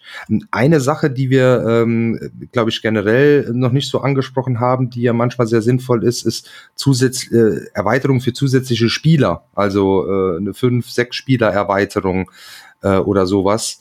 Ähm, da wird dir jetzt dann auch oft gesagt, ah ja, das ist alles Geldmacherei. Warum ist das Ding denn nicht direkt für sechs Spieler? Nee, dann nehmen sie zwei Spieler raus und äh, dann kann ich mir die zusätzlich. Da weiß ich dann aber auch nicht so genau klar verdient da im Endeffekt äh, der Verlag dann auch noch mal mehr dran. Für mich ist das Spiel ja aber auch günstig. Wenn ich jetzt weiß, ich werde das sowieso nie mit sechs spielen, weil meine Spielerunde ist eben vier, dann ist das ja vielleicht auch okay so, das erstmal für vier anzubieten äh, und wer dann halt eben den Bedarf hat, es mit mehr zu spielen, kann sich das noch als Erweiterung holen. Ja. ja. Aber das würde dann auch dazu zählen, so macht das Ding besser dann für mich, weil es dann für meine für meine Runde eben äh, äh passt. Ja, verstehe. Ich glaube ja, tatsächlich, ja, da ist es äh, sogar ein, ein, Vorteil teilweise. Denn wenn man jetzt so an Root denkt, da wäre dann ja mehr Material auch nötig. Und das wäre halt wieder teurer. Das heißt, das Grundspiel wäre in der Anschaffung teurer. Und wie du sagst, du bräuchtest gar nicht sechs Spieler. Du müsstest aber das teure Spiel für sechs Spieler kaufen. Dann ist das sogar äh, auch wieder etwas was ein Vorteil ist, ne? Ja. Dass man das modular dazu kauft. Ja, aber auch da wieder kannst du das, glaube ich, nicht richtig machen. Das war ja dann auch jetzt, ähm, bei welchem Spiel war das? Bei Kemet, ne? Da ist ja schon so, ja. Äh, dass du, wenn du das Grundspiel hast, musst du von dem Board was abdecken, weil das für mehr Spieler ist, als das Grundspiel ermöglicht, äh, sozusagen. Jetzt ist halt die Frage, ist das, ist das jetzt Geldmacherei und Abzocke, äh, das so rum zu machen? Oder ähm, ist, das, ist das okay so? Ähm, wenn ich jetzt eben weiß, ich, mit wie viel ist das Grundspiel? Ist es mit vier mit oder fünf? fünf? Mit fünf und dann wäre das noch für den sechsten. Ja, keine Ahnung, ist, ähm, ist schwierig, glaube ich. Aber da, ja. das wirkt dann auf jeden Fall auf dich ja erstmal so, was ich am Anfang äh, so ein bisschen spaßeshalber ja auch gesagt habe. Okay, die haben hier das Spiel war für sechs Spieler und die haben jetzt einfach einen rausgenommen, um den äh, äh nachher als Erweiterung noch zu bringen. Ja, das ähm, ja, ist auf jeden Fall ein zweischneidiges Schwert, definitiv. Ähm, Patrick, und bei dir? Äh, wenn es Erweiterungen gibt und diese Erweiterungen bringen irgendetwas, damit Spielfelder erweitert werden oder sowas, dann bitte sorgt an die, alle Verlage da draußen dafür, dass dieses Spielbrett auch optisch an das andere Spielbrett passt. Ähm, ja, da rage ich nachher noch bei einem anderen Spiel drüber so ein bisschen. Alles gut. Ja. Äh, das ist mir sehr wichtig, dass das optisch auf jeden Fall irgendwie stimmig zueinander ist und nicht einfach jetzt gesagt wird, oh, wir könnten das machen ja, der alte Artist war mir zu teuer, jetzt nehme ich mal wen anders oder sowas. Da, da sollte schon drauf geachtet werden, dass das äh, dann alles auch zusammenpasst und nicht einfach nur was gemacht werden, um was zu machen. Ja, verstehe ich. Äh, Wäre wär auch mein Punkt, äh, Patrick, dass mir das sehr wichtig ist. Gar nicht mal wegen Artist. Ich hätte auch gern, dass die Farben genauso sind wie das letzte genau, Mal. Genau. Ähm, das ist nämlich zum Beispiel der Twilight Imperium Erweiterung nicht der Fall gewesen. Das habe ich einfach äh, akzeptiert, dass das so ist schweren Herzens und jedes Mal werde ich gefragt, warum sind denn da einige Einheiten äh, anderes Gelb als die anderen Einheiten? Ja, ist halt so. Ähm, ja, bei den Einheiten ist es ein bisschen blöd, äh, das ist einfach ätzend. Ähm, könnte ich fixen, indem ich die anmale irgendwann mal und zu Petros gehe und wir einfach äh, zwei Tage lang ein Twilight Imperium Figürchen anmalen. Ähm, äh, ja, da sind so, was, was dabei wirklich ärgerlich ist, die Rückseiten der, der Galaxieteile sind unterschiedlich. Also du erkennst, dass das ein anderer Printrun war. Ähm, und theoretisch äh, werden die ja verteilt und verdeckt ausgelegt und äh, du legst die dann hin.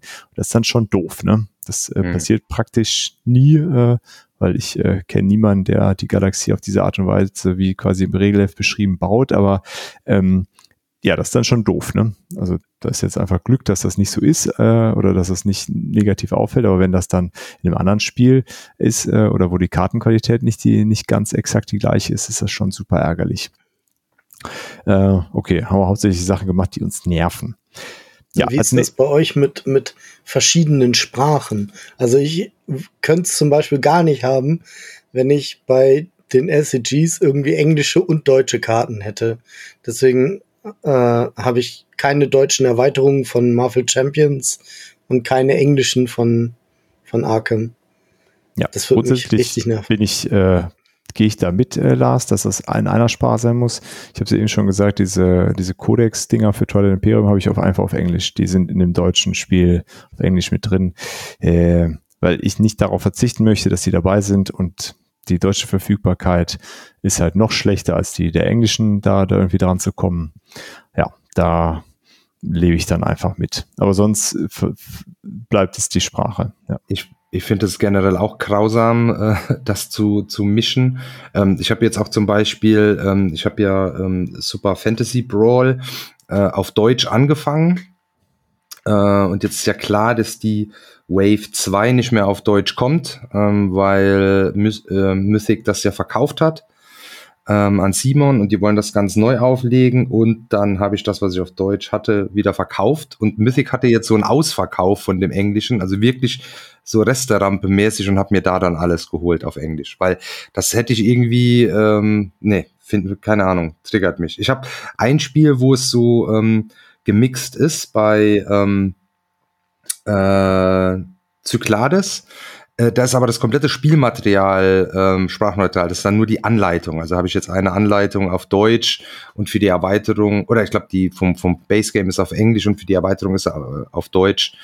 Ähm, da ist mir dann egal. Ähm, und das ganze Material ist äh, halt sprachneutral. Ja.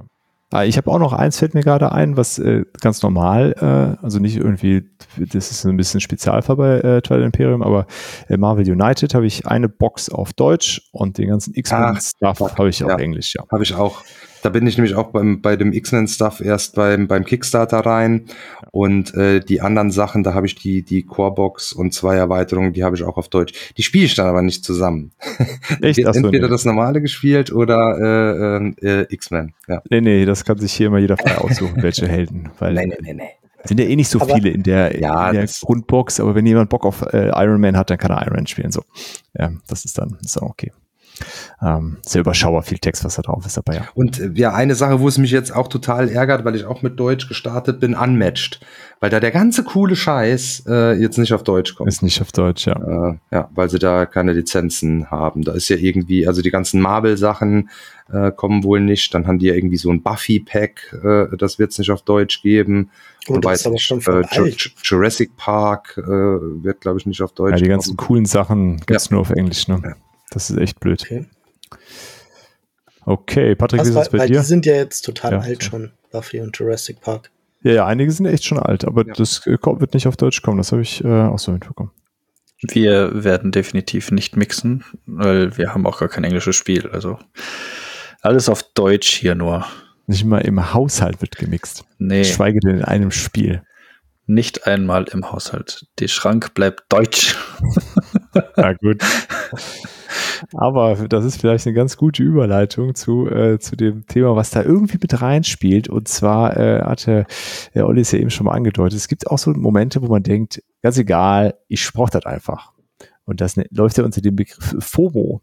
Fear out, äh, Fear of Fear Missing of. Out, so. Fear of Missing Out. Dass wir irgendwas verpassen könnten. So, ich habe das kurz äh, äh, nach, nachgeschlagen im Vorfeld. Das ist, ähm, wird ganz gezielt natürlich vom Marketing eingesetzt. Äh, so eine Simon-Kampagne, die wissen natürlich ganz genau, was, was wir für Ottos sind und sagen, wir brauchen auf jeden Fall das alles. Ja, auch wie die das machen, ne? Also, das ist ja auch so, ähm, eigentlich bei Apple auch ähnlich oder so, weil die wird das so stückchenweise hingeworfen. Und Simon macht ja auch, Simon bringt erstmal nur die Corebox raus.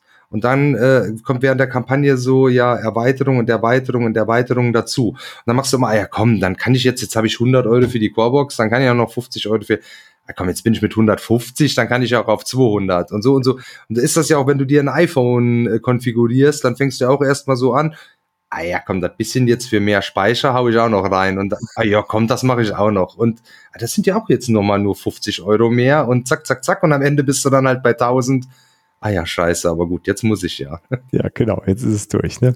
Äh, genau, es ist so ein ganz ähm, gezielter Marketing-Effekt, der genutzt wird. Aber äh, es kann natürlich auch das ähm, äh, ähm, glaube ich, kann man dabei nicht, also es ist äh, so ein bisschen witzig, kann man das betrachten, aber es ist durchaus so, äh, dass das äh, auch gefährliche Nebeneffekte hat, äh, vor allen Dingen so in Social Media, ne, wenn man dann von FOMO redet, dass die Leute äh, nicht mehr schaffen, ähm, ja, abzuschalten, weil sie das Gefühl haben, sie sind irgendwie da außen vor. Ist aktuell noch keine anerkannte Krankheit, aber es hat äh, nachweislich auf jeden Fall negative Effekte, kann es auf die, äh, auf die mentale Gesundheit haben. Ähm, ja, aber wir reden vor allen Dingen über FOMO. Äh, wir hätten gerne äh, jede Box, die es äh, zu kriegen gibt äh, zu irgendeinem Spiel. Bei welchem ist das denn bei euch? Was ist dein FOMO-Spiel, Olli? Eigentlich, also wenn ich jetzt so in die Vergangenheit blicke, jede Menge. Äh, am Anfang bin ich da recht übel ähm, in, in, die, in die Falle getappt. Also gerade so bei den großen Kickstarter-Kampagnen, Miniaturen, Dingern. Ähm, da habe ich halt irgendwie gedacht, nee, du kannst doch das jetzt hier nicht weglassen und das nicht und so. Man lernt natürlich auch so ein bisschen mit der Zeit. Ähm, ich weiß jetzt halt auch, dass ich relativ viel Sachen hier stehen habe, die auch umgespielt sind, die, weiß ich nicht, auch niemals ähm, entsprechend dem, was sie mich gekostet haben, gespielt werden. Ähm, also versuche ich da etwas, ich habe ja eben schon gesagt, hier bei dem ähm, Age of ähm, Atlantis, äh, dass ich da jetzt nur mit dem Core Pledge äh, rein bin. Das hätte ich früher, glaube ich, nicht gekonnt. Aber da gibt es eben so Sachen, ähm, auch da habe ich ja schon mal äh, drüber gesprochen, glaube ich, dass das Marvel Zombies zum Beispiel. Ähm, weil das einfach, ja, wenn das so ein, so ein Superhelden-Ding ist und so, dann kann ich ja nicht sagen, nee, ich will jetzt aber die und die Helden, die lasse ich jetzt weg oder so. Nee, da muss ich dann aber auch da konnte ich mich sogar ein bisschen zügeln, weil ich diesen komplett bescheuerten Galactus nicht mitgenommen habe, der dich am Ende mit Versand, glaube ich, 400 Euro gekostet hätte oder sowas, keine Ahnung. Äh, da konnte ich dann tatsächlich, aber es hat wehgetan. Es hat wirklich, obwohl es so bekloppt ist, weißt du, wenn du, wenn du dann auch den Preis äh, dann vor dir siehst mit Steuer und Versand, du denkst, nee, das kannst du nicht machen. Aber dann kurz habe ich da mal überlegt, oder ist ja irgendwie blöd, den nicht zu haben. Äh, ja. Ist schon geil, wenn ihr da steht. Ja, ja.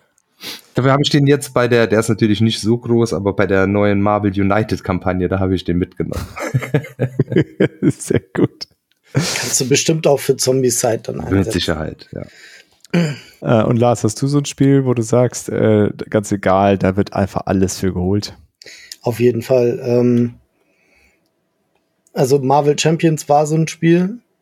Mittlerweile habe ich es so lange schon nicht mehr gespielt ähm, ich habe mir tatsächlich die X-Men-Kampagne noch gekauft und dann kam halt so, ja, Wolverine, Alter. Wolverine, den kannst du nicht liegen lassen.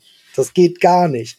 Und dann Cyclops als das, das ist einfach geil, wenn man Cyclops und Wolverine hat und dann kam noch Gambit raus und ja, das sind so die drei, musste ich dann noch haben.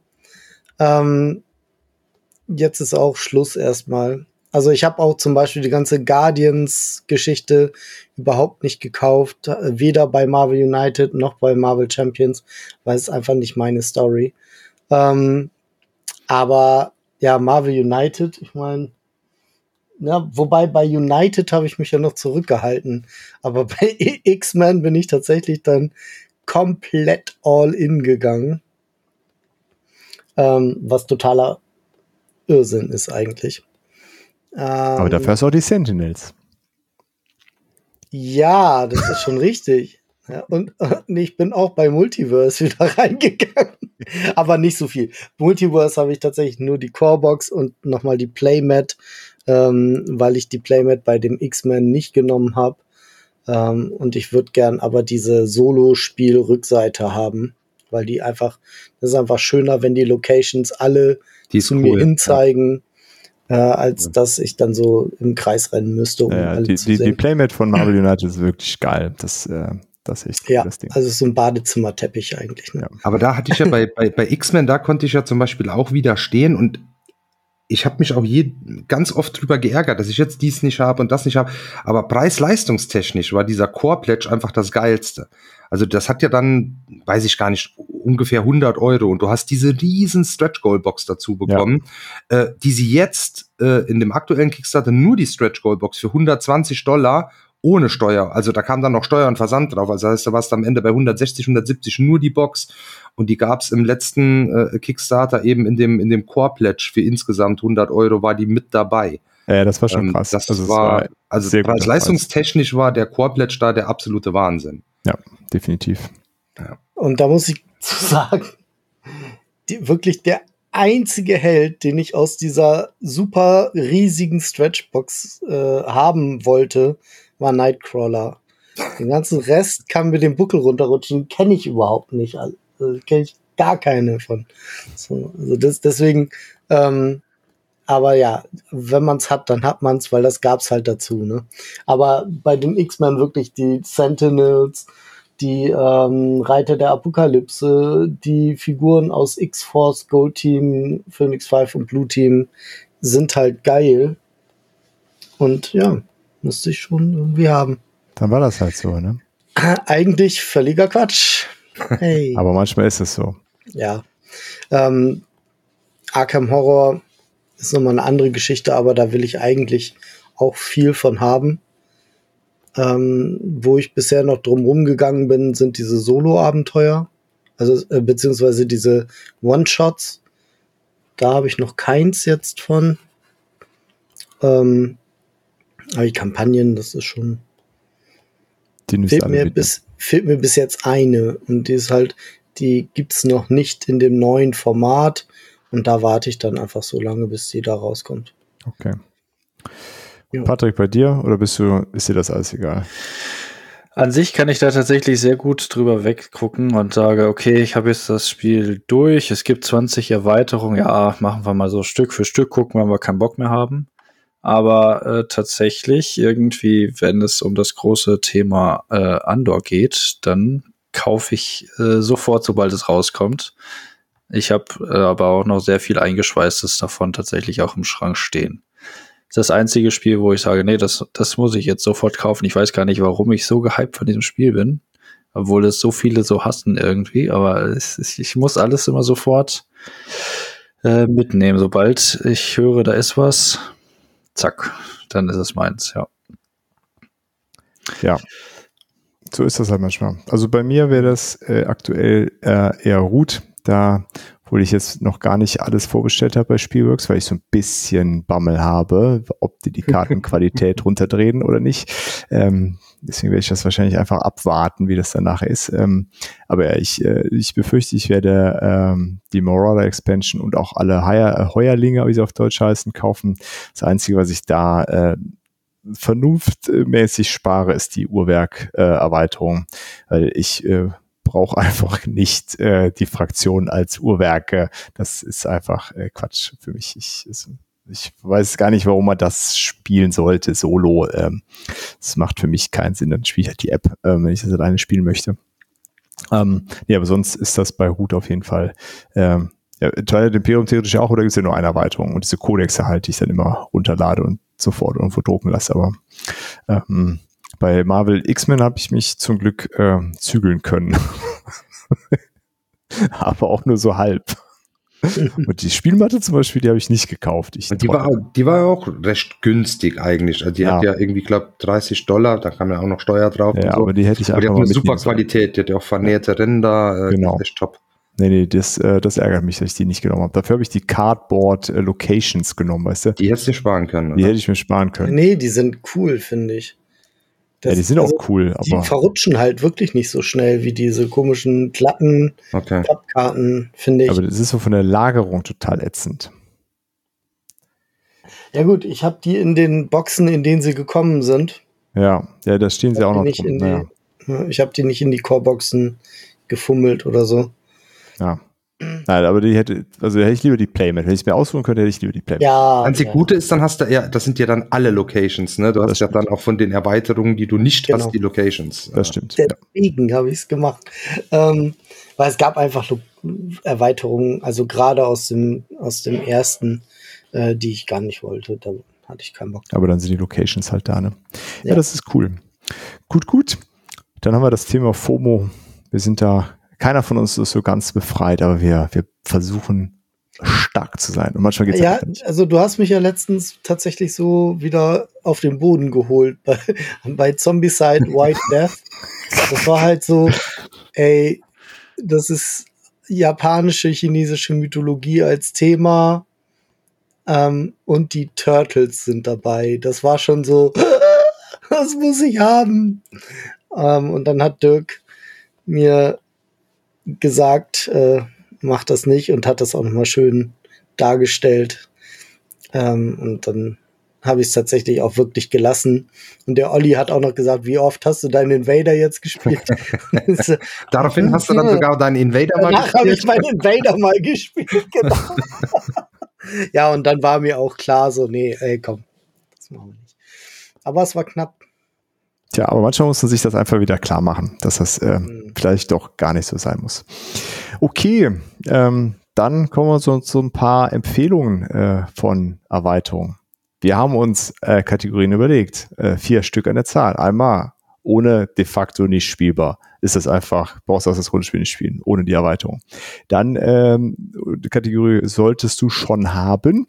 Äh, also macht das Spiel auf jeden Fall deutlich besser, aber ist auch noch spielbar ohne. Äh, dann ist ganz nett, aber wenn es weg ist, ist auch vollkommen egal. Und äh, die Finger von lassen macht es äh, weder besser äh, noch sonst irgendwas, ist nur rausgeschmissenes Geld. Äh, Lars, magst du mit äh, ohne nicht spielbar anfangen?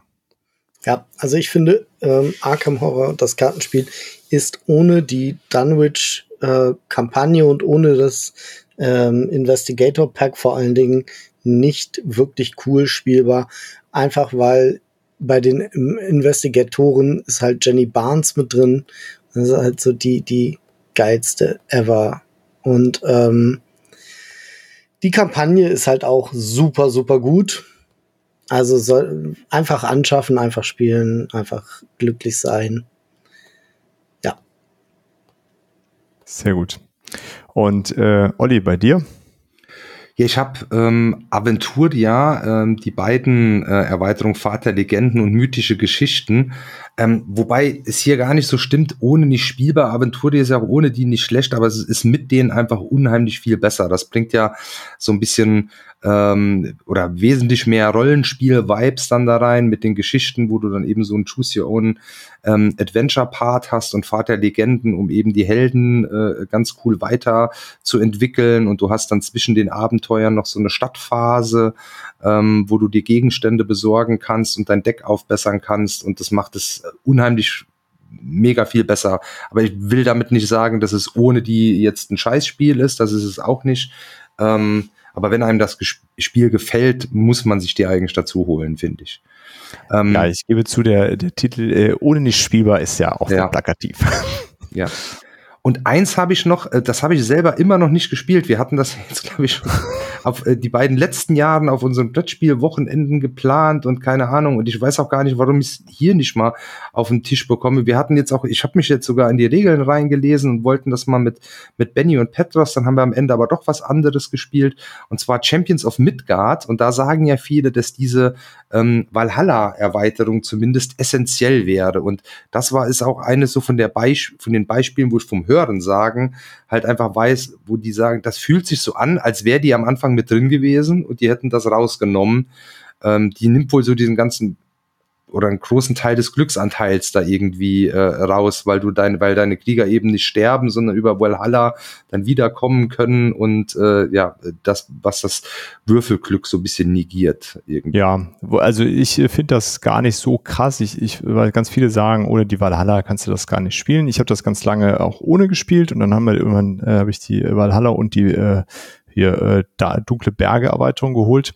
Habe jetzt neuerdings auch ein Insert dafür, Olli, weil das, ah. das brauchst du auf jeden Fall bei ja, dem Spiel. Das ist ja ein, eine Tütchenschlacht sondergleichen. Ja. Als wir das umgebaut haben, äh, hatten wir einen riesigen Berg an Tütchen. Ähm, nee, das, ich finde, das kann man auch gut ohne spielen. Also okay. Das, äh, weil die Valhalla-Erweiterung fügt nämlich auch äh, schon noch eine ganze Menge weiterer Elemente hinzu. Also das ist dann schon noch äh, eine Nummer komplexer wird das dadurch. Okay. Weil du diese Typen, also de, deine Krieger sterben dann und dann wandern die auf dieses Valhalla-Board und du kannst sie dann für besondere Karten ausgeben und du kriegst dann damit auch so einen speziellen Anführerwürfel, den kannst du damit wiederbeleben, wenn er stirbt und musst gucken, dass er möglichst Zeug sammelt. So, also du musst sie dann sterben lassen, damit du am Ende so ein, so ein episches Monster kriegst, das so ein fettes Endpunkte-Scoring kriegt und die sind auch limitiert, also du kriegst, also die Wahrscheinlichkeit ist hoch, dass du einfach leer ausgehst, was es keine mehr gibt. Ähm, daher fügt das auf jeden Fall noch eine ganze Reihe Zeug hinzu, okay. macht das Spiel besser, aber ohne geht's auch, finde ich. Aber wenn du eh alles hast, einfach alles auf den Tisch. Ja. Ähm, ist auf jeden Fall so eine Kategorie, brauchst du nichts von weglassen mehr. Ah, Patrick. Ja, äh, ich äh, möchte hier Viticulture mit der Tuscany-Erweiterung nennen. Ähm, da hatten wir eine schöne Folge drüber. Gerne einmal reinhören. Leider konnte ich an diesem Abend äh, nicht dabei sein. Äh, das war die, sehr schade. Die Tuscany-Erweiterung nimmt einfach das Grundspiel und das ist wirklich eine Erweiterung, wo ich sage, es macht das Spiel einfach tausendmal besser. Ja, wir haben ein Brett, welches äh, viel, viel variabler in den Aktionsmöglichkeiten ist. Ähm, es gibt neben dem noch äh, Arbeiter, die wir sehr variabel ausarbeiten können. Die haben jetzt nicht nur einfach nur, ich setze sie wohin und gucke, was auf dem Feld steht, sondern wir können Arbeiter ausbilden, die halt äh, eine besondere Eigenschaft haben, eine besondere Fähigkeit haben. Ähm, es gibt neue Gebäude, die wir bauen können, die uns zusätzliche Möglichkeiten geben, äh, die Reben eben passend anzupflanzen oder Siegpunkte zu generieren oder oder oder so viel taktische Tiefe, die mit in dieses Spiel reinkommt. Und sie ist trotzdem nicht so komplex, dass ich dieses Spiel mit der Erweiterung nicht einfach Neulingen auf den Tisch geben könnte. Also Neulingen in Form von diesem Spiel halt. Ich muss einfach, also Tuscany und Grundspiel kann ich jedem, der auf diesem Level äh, Brettspiele spielen kann, geben und es wird funktionieren einfach und jeder wird Spaß dabei haben. Cool. Ähm, ja, dann mache ich mal den Abschluss hier äh, und ich würde Star Wars Rebellion, Aufstieg des Imperiums äh, nehmen. Auch das, äh, Star Wars Rebellion ist auch ohne die Erweiterung ein sehr gutes Spiel. Die Erweiterung ist auch gar nicht so günstig und dann bist du dann mit, mit beidem, naja, so ungefähr um die 100 Euro. Ähm, aber das, äh, der Aufstieg des Imperiums fügt neben so ein paar neuen Einheiten und so ein bisschen äh, Gedöns und neuen Charakteren auf beiden Seiten äh, vor allen Dingen ein unglaublich viel besseres Kampfsystem hinzu. Ähm, äh, vorher hattest du so ein, ja, das so kleine Minikarten, da hast du dann abhängig von irgendwelchen Werten auf deinen äh, Anführern äh, irgendwie Karten gezogen, konntest sie dann ausspielen mit so, ja, Larifari-Effekten, sag ich mal. Und äh, mit Aufstieg des Imperiums hast du halt ein Deck für äh, Raum- und Bodenkampf und kannst da, äh, musst da immer eine Karte aussuchen und die, das Deck spielst du halt runter und erst wenn es leer ist, wird es, kriegst du es quasi komplett auf die Hand zurück oder irgendwelche anderen äh, Spezialeffekte ähm, erlauben dir da vielleicht nochmal eine Karte rauszuziehen und ähm, ja, das sind sehr eindrucksvolle Effekte, die da drin sind. Und es ist auch die Frage, wann spiele ich das? Die Effekte sind abhängig von den Einheiten, die ich mit dem Kampf habe. Dann versuche ich vielleicht bestimmte Einheiten überhaupt irgendwo hinzubringen, damit ich diesen Effekt ausspielen kann. Ähm, gleichzeitig hat man dann die Möglichkeit, Würfel neu zu werfen, was so ein bisschen da das Würfelglück, was ja auch so eine Würfelschlacht am Ende des Tages zu mitigieren. Ähm, genau, und ansonsten fügt es aber wenig Komplexität hinzu und macht aber diesen Kampf sehr viel äh, ja, dynamischer, heißt dann auch filmreife Ge Gefechte ähm, im Regelwerk. Ja, macht das auf jeden Fall deutlich, äh, deutlich amüsanter und unterhaltsamer als vorher. Ist das so ein Abwürfeln dann, dann gewesen. Und da würde ich auf jeden Fall sagen, äh, wenn man Bock auf Rebellion hat, dann holt man sich die einfach noch mit dazu. Das ist so ein schönes Komplettpaket. Äh, gut, dann kommen wir zu der Kategorie solltest du haben, die sich äh, vielleicht nur marginal von der bisherigen Kategorie unterscheiden lässt. Da kann der Lars wieder anfangen. Jo, da bin ich bei Marvel Champions jetzt und da die Erweiterung äh, des Doctor Strange Hero Pack ähm, sollte man schon haben. Gerade wenn man irgendwie Schwierigkeiten mit einem der Bossgegner hat, gegen die man kämpft dann packt man Doctor Strange aus und dann läuft das. Das ist, das ist so ein starkes Deck äh, und hat so eine starke Eigenmechanik noch mit diesen Zaubersprüchen. Das ist einfach sagenhaft, wie man da durchrauscht manchmal. Cool. Ja. Olli? Ja, ich habe ähm, zwei Sachen. Zum einen äh, Dune Imperium Rise of X, ähm, hatten wir auch schon mal kurz angesprochen heute. Ähm, Finde ich auch, also Dune Imperium war auch so schon ein gutes Spiel, aber Rise of X ähm, nimmt tatsächlich so ein paar Sachen, äh, die vielleicht nicht so gut waren, dann raus von den Aktionsmöglichkeiten und bringt da neue rein. Und das Spiel wird einfach noch runder und äh, noch besser damit. Ähm, aber ich glaube, äh, das ist auch fast jedem schon bekannt. Die, die Erweiterung wird ja eigentlich überall nur, nur positiv bewertet und fast jeder sagt, okay, das ist eigentlich ähm, fast Pflicht, wenn man Dune Imperium gerne mag. Zudem hat man eben noch äh, jede Menge More of the Same, mehr Karten. Ähm, ja, das ist ein äh, cooles Ding. Und dann habe ich noch eine Empfehlung ähm, im Kinderspielbereich und zwar für Andor Junior, was unser Kleiner ähm, ja sehr gerne spielt, gibt es die Gefahr ähm, aus dem Schattenerweiterung und die ist auch sehr cool. Ähm, die äh, führt jede Menge neue ähm, Aufgaben ein, weil in einem, im Grundspiel gibt es da irgendwie so zehn Stück, die man verschieden kombinieren kann, äh, jeweils drei oder wenn man es schwieriger machen will, dann auch vier. Ähm, da ist man schon dann irgendwann durch und hier gibt's jetzt, glaube ich, 30 Stück oder so Richtung 30 und äh, die sind dann auch individuell. Das heißt, man hat da so ein Deck und teilt die aus ähm, und muss dann so eine Aufgabe erledigen und da kann man dann Punkte drauflegen. Wenn man eine bestimmte Anzahl von Punkten äh, erreicht hat, kommt man da ins Endgame und auch das ist hier anders. Da muss man im Grundspiel rettet man ja irgendwie so Wolfswelpen aus dem aus der Zwergenmine und hier kommt so ein Wadrak dann, äh, Schattenwadrak, der dann auf äh, die Burg zuläuft und den muss man äh, bekämpfen. Also bringt jede Menge neue Sachen damit rein und das ist ziemlich äh, cool. Also wenn man Kinder hat, die Andor Junior mögen oder ähm, wenn man Kinder hat, mit denen man Andor Junior noch nicht ausprobiert hat, unbedingt Andor Junior ausprobieren und wenn einem das dann gut gefällt, äh, ist Gefahr aus dem Schatten eine super Erweiterung. Sehr cool. Und Patrick, bei dir? Ähm, bei mir habe ich auch zwei auf der Liste stehen. Äh, das eine wurde vorhin schon einmal vom Lars erwähnt, die Arkham Horror Erweiterungen. Ähm, wer Arkham Horror spielt, muss die Erweiterung einfach mitnehmen. Und dann habe ich noch Bang, das Die Würfelspiel. Äh, das ist ja so ein kleines Social Deduction Spiel im Western-Setting. Und ähm, wer auf Würfelglück steht, der findet dieses ist eh schon lustig, äh, dieses Spiel dann zu haben und äh, mit den Erweiterungen äh, ist es einfach dann noch mal gesteigert. Also ich sag mal, ich habe jetzt explizit die Saloon-Erweiterung, werde ich hier mal kurz erwähnen. Da gibt es dann den Mechanismus, dass es so einen Duellwürfel gibt und immer wenn der gewürfelt wird, dann schießt man sich diese Pistolen um die Ohren und der erste, der halt nicht trifft, der äh, verliert sein Leben. Das ist dann äh, immer ein hohes, großes Erlebnis für alle am Tisch sind, wer jetzt den äh, letzten Schuss quasi macht. Ja, okay. Ja. Ähm, das war's bei dir? Äh, ja, genau, das war's, ja. Äh, gut, dann mache ich noch äh, auch noch, ich habe auch zwei. Ähm, zum einen die Preludium-Erweiterung von Terraforming Mars. Äh, könnte man vielleicht auch hier ohne nicht spielbar machen, aber ich finde, dass Terraforming Mars ist auch ohne cool. Ähm, und anders als jetzt eben bei Star Wars Rebellion beschleunigt das äh, einfach nur das Spiel, diese Preludium-Erweiterung.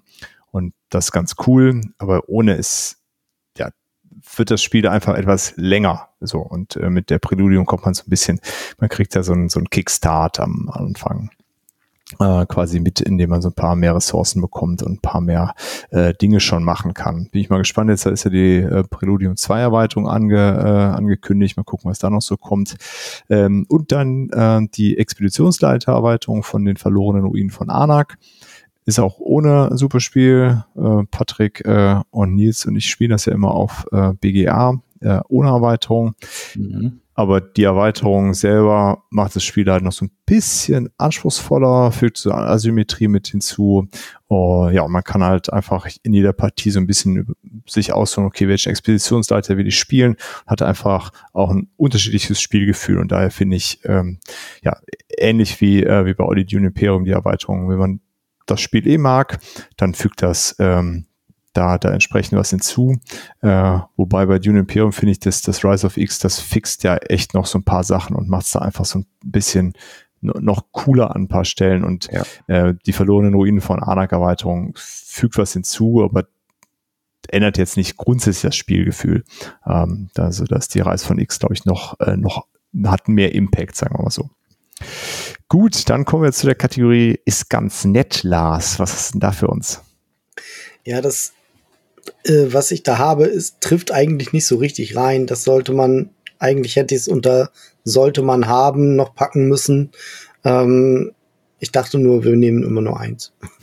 äh, deswegen, gut, aber ich habe die Star Realms Erweiterung Gambit Set ähm, und das ist ganz cool.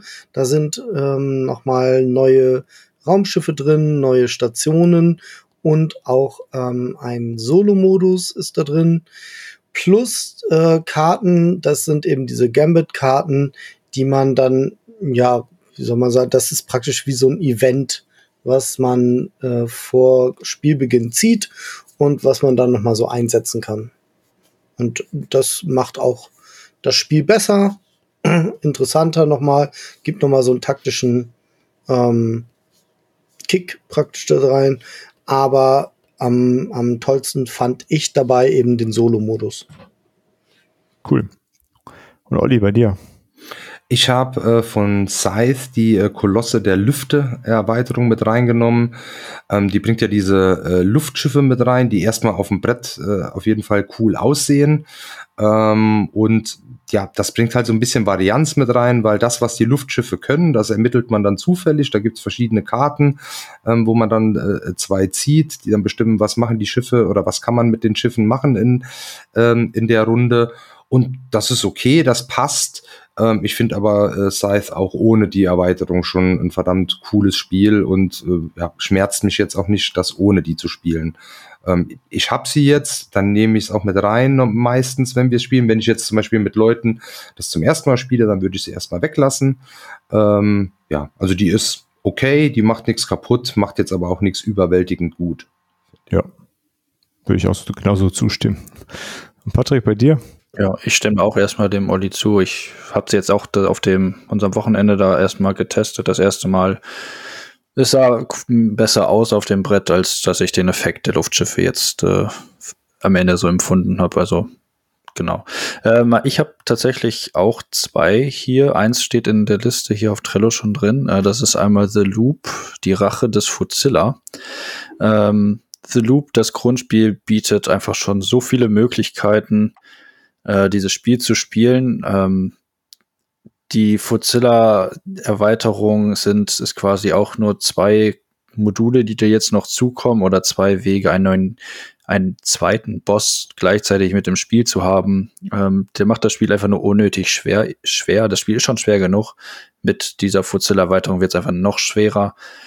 Ähm, für mich war es cool, so das einmal durchzuspielen, aber ich würde die jetzt einfach nicht noch einmal spielen. Da würde ich jetzt mir die Charaktere, wenn wir spielen, nehme ich mir die Charaktere raus. Die sind ganz cool, die haben nette Effekte, aber die Erweiterung an sich finde ich jetzt nicht so stark, dass ich sage, ich muss das jetzt nur noch mit dieser Erweiterung spielen. Ähm, das zweite, was ich äh, da hatte, ist äh, Fantastische Reiche, die Erweiterung, verlorene Schätze. Ich finde äh, die Schätze unnötig irgendwie, die benutzen wir nicht, aber ich finde die neuen Gebäude ganz cool, die dazugekommen sind. Okay. Ja, da bin also, ich ganz bei dir. Das machen wir genauso. Nehmen die Gebäude rein, die Schätze nicht. Genau. Ist das offiziell oder habt ihr das quasi einfach so entschieden? Äh, also kann man das äh, offiziell so äh, mixen? Also es, es, gibt jetzt, da sind auch zwei, äh, zwei Module sind das auch angegeben, ah, okay. dass man, man soll erst einmal mit den neuen Gebäudekarten äh, mit den, das Spiel spielen und dann die Schätze mit reinnehmen. Genau. Okay, cool.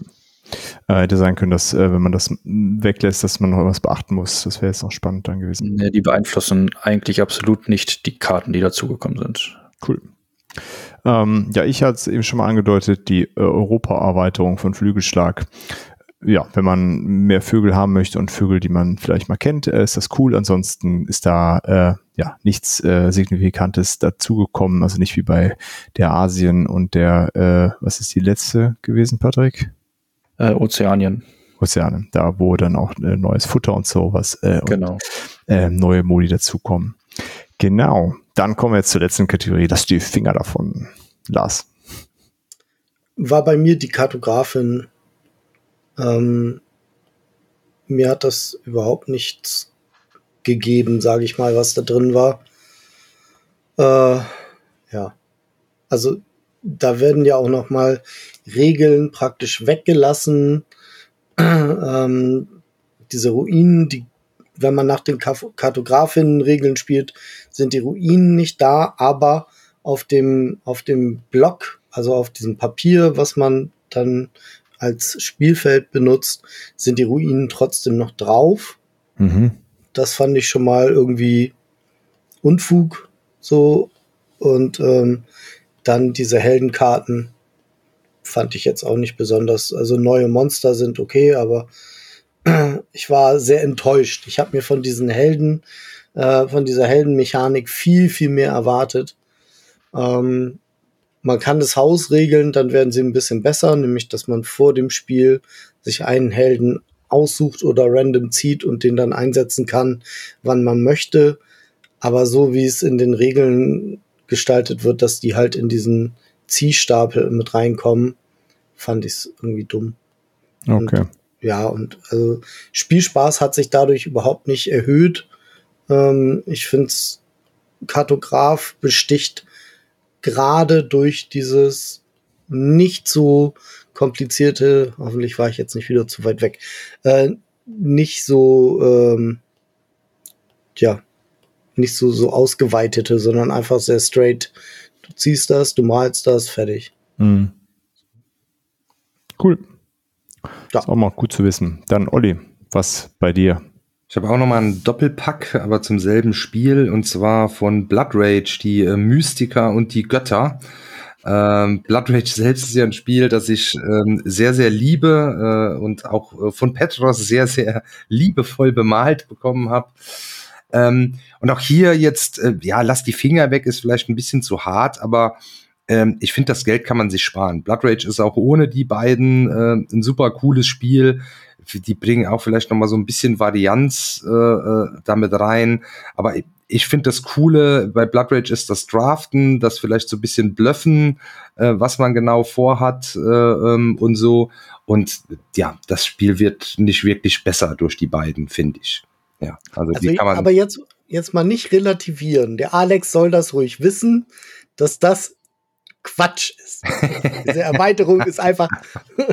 ja, ich habe es jetzt ein bisschen harmloser ausgedrückt, als ich wirklich darüber denke, aus Angst äh, vom Wikinger. Ja. So, du hattest jetzt aber vor, auszuwandern, oder? äh, nimm mich mit, nimm mich mit. genau. Ich kann gleich auch noch mit. Äh, gut, aber äh, Patrick, mach du erst mal. Ja, äh, Alex, Blood Rage, top Spiel. Ähm, ich würde sagen, lass die Finger weg von den Draftosaurus-Erweiterungen. Äh, Draftosaurus ist, wie der Name schon sagt, ein kleines Drafting-Spiel, ist äh, hauptsächlich ein Familienspiel und auch von Kindern super spielbar. Wir ziehen so halt Dinosaurier aus einem Beutel heraus und die reichen wir rum und jede Runde müssen wir halt ein Dino aus dieser Hand picken und in unseren Park halt irgendwie platzieren. Aber bis dahin ist alles gut, alles schön, alles wunderbar. Dann kommen diese beiden Erweiterungen und ich weiß nicht, die, die haben sich bestimmt gedacht, was wollen wir falsch machen? Und die Antwort war ja. Ich, ich, ich weiß es einfach nicht. Diese die haben zwei äh, Felder. Also es gibt einmal die Aerials und die Marina-Erweiterung, halt ein Wasserfeld und so ein Luftteil, wo Luft und Wasserdinos eben hinkommen. Und diese Felder passen erstmal grafisch nicht an das alte dran. Das heißt, wenn ich das einfach eins zu eins dranlege, äh, habe ich ein völlig anderes Design. Dann passt dieser Fluss, der in diese Wassererweiterung führt, einfach nicht äh, an die gleiche Stelle von dem Grundspiel. Da muss ich das irgendwie verschieben, damit das irgendwie ein einheitliches Bild ergeben könnte. Es ist äh, so schrecklich mit anzusehen. Und dann macht es noch nicht einmal irgendwas, dieses Feld, außer dass es zwei neue Dino-Arten mit in das Spiel bringt, ähm, die halt, ja, die, die haben keinen Effekt. Das sind aber nur zwei neue Dino-Arten, die da mit dabei sind. Ich freue mich, ja. Okay, äh, ja, da war ich den Abschluss und ich nehme auch Blood Rage und äh, ich greife so ein bisschen zurück auf das Thema, was du eben hattest, Olli, hier äh, fünf Spiele-Erweiterung. Ähm, Jetzt, also das Problem ist, die braucht man, aber die, also bei Blood Rage finde ich, das ist einfach frech, dass die nicht da drin ist. Das ist diese scheiß kleine Box, die dann daneben steht. Das passt alles nicht ohne Insert in die Grundbox. Und das Spiel ist ein Fünf-Personen-Spiel. Es ist nicht so eins, ja, könnte ich ja auch mit vier spielen. Das ist eigentlich drei bis fünf. Die Zweier-Variante ist so ganz nett, wenn man sonst nichts zu tun hat, aber äh, im Grunde müsste auf der Box 3 bis 5 draufstehen. Du müsste ähm, auch sonst ganz, ganz wenig zu tun haben. Ja, auf jeden Fall. Also, zweit. Ja, das genau. Ich wollte also, gerade sagen, wann hat man denn mal nichts zu tun? Ich weiß auch nicht, Lars. Also ja, es geht auch, aber es ist halt, ja, und die, die Blood Race schreit nach der Fünfer-Variante und ähm, auch nochmal anders als bei Kemet, ähm, was ja dann zu fünf spielbar ist, aber äh, ja, bei Blood Rage finde ich, äh, ist das einfach Quatsch, dass die nicht dabei ist. So. Und da ist das Spielfeld ja auch. Das Spielfeld ist ja für fünf ausgelegt. Ganz genau. Ja. Ganz genau. Und äh, dass das lebt einfach davon, wenn da mehr los ist äh, und einfach aus Protest, weil das so ein Ding ist, das ist einfach bei der Kickstarter-Kampagne, hier musst du dazu kaufen, fand ich finde ich fresh. Deswegen ist das hier genannt. Obwohl so, ich, die natürlich ich, hatte ja, ich hatte ja in Trello gesehen, dass das eigentlich, da habe ich so gedacht, hä, die ist doch eigentlich cool, aber unter dem Aspekt, ja. Genau. Äh. Äh, und ich habe sie natürlich auch, weil äh, ich will das ja mit fünf Leuten spielen, deswegen musst du sie eigentlich haben, aber sie ist halt so ein Muss. Äh, ich finde es einfach doof, dass sie nicht äh, standardmäßig ja, dabei ist. Und sie ist auch relativ teuer dafür. Mhm. Also ich habe da, glaube ich, weil die, die, die kriegst du ja auch kaum. Und dann zwischendurch ist mir wieder, ich glaube, da glaube ich knapp 40 Euro für bezahlt. Das war das oh. einzige Mal, wo ich im Spielladen bei uns stand und der meinte, weißt du was, kauf die auf Amazon, die, die ist einfach sonst zu teuer. Wenn wir die besorgen, das willst du nicht bezahlen. Okay, krass. Ja. Äh, was ist da alles drin? Einfach noch ein Clan. Figuren, ne? Ein Clan, okay, ja. Clan. Sonst nichts. Und halt noch Karten, um aufzufüllen, dass du für fünf Leute genügend Drafting-Kram hast. Und das war doch dann auch ähm, im, im, Kickstarter hattest du dann, glaube ich, äh, einen weiteren Clan in den Stretch Goals doch oder so, ne? Dann hätte ja, stimmt, der gibt's, eh, genau, ja. Player gar nicht gebraucht. Oder wenn du die Kickstarter Corebox hattest oder so, dann das ist ziemlich, äh, ziemlich blöd. Und es, es, passt halt nicht in die Grundbox. Also dann musst du immer mit dieser Box da noch extra rumlaufen. Ja, Oder kaufst dir ein äh, Insert. Naja. Ja, das ähm, war ja jetzt keine Kritik am Spiel, Dirk. Das heißt, du darfst uns als Moderator bleiben. Ist okay. Das ist gut. Okay, danke. Ja, Olli und ich machen das dann irgendwie von den Seychellen aus. So. Ja, genau, da gibt es auch Internet, gar kein Problem. Da fahren die Drachenboote nicht. Irgendwo, hin. wo die Drachenboote nicht hin können. Da läuft ja auch die Kohle äh, von dem Patreon-Programm, was wir bald starten wollen, hin. richtig, richtig. Gut, dann äh, haben wir das äh, Thema Erweiterung durch. Ich hoffe, da waren so ein paar interessante Sachen bei. Äh, schickt uns doch gerne mal eine Liste von Erweiterungen, wo ihr sagt, die braucht es auf jeden Fall zu spielen. Ähm, die, äh, wenn man das Grundspiel hat, dann sollte man auf jeden Fall die Erweiterung dazu nehmen. Äh, ansonsten kommen wir zur Autofrage und da haben wir, äh, wir wurden ja schon mal gebeten, äh, ob wir nicht vielleicht die eine oder andere Familienspielempfehlung haben. Und da haben wir uns überlegt, heute Autofrage, Familienspiel der Woche. Olli, du darfst starten. Ja, ich habe, ähm, ist jetzt ein bisschen blöd, dass der Tipp kommt, denn ich glaube, das Ding ist komplett ausverkauft. Äh, die äh, Spieleoffensive hat My Little Scythe äh, ziemlich verscherbelt. Und zwar, wenn man es mit der Erweiterung zusammengeholt hat, äh, hat man 50% Rabatt da drauf gekriegt. Äh, und da habe ich direkt zugeschlagen. Ähm, ich hatte das sowieso die ganze Zeit schon so irgendwie auf meiner Liste, um das mit Mido zu spielen. Und das kam an und wir haben jetzt auch schon ein paar Runden gespielt. Mido ist ja jetzt äh, fünf, wird sechs. Ähm, das klappt aber schon, aber jetzt noch nicht so. Er ist auch noch nicht so allerhöchst begeistert. Ich bin es schon. Also ich finde, ähm, das ist schon Scythe ziemlich cool auf so ein Familienspielniveau runtergebrochen. Trotzdem erkennt man irgendwie noch, dass es äh, Scythe ist. Sieht wunderschön aus, äh, auch äh, mit super coolen Minis und äh, ja, tolles Game. Also wenn ihr äh, ähm, Kids habt oder Lars wird jetzt gleich sagen, geht auch ohne ähm, ganz klare, äh, ganz klare Empfehlung, äh, My Little Scythe. Wenn es denn jetzt noch zu bekommen ist auf Deutsch, äh, weil ich glaube, es war dann äh, recht flott ausverkauft. Okay, äh, geht übrigens auch für Erwachsene. Äh, Lars, dann machst du doch da mit deiner Familienspiel-Empfehlung direkt weiter. Ja, das ist äh, Hibachi. Hibachi ist so ein Geschicklichkeitsspiel.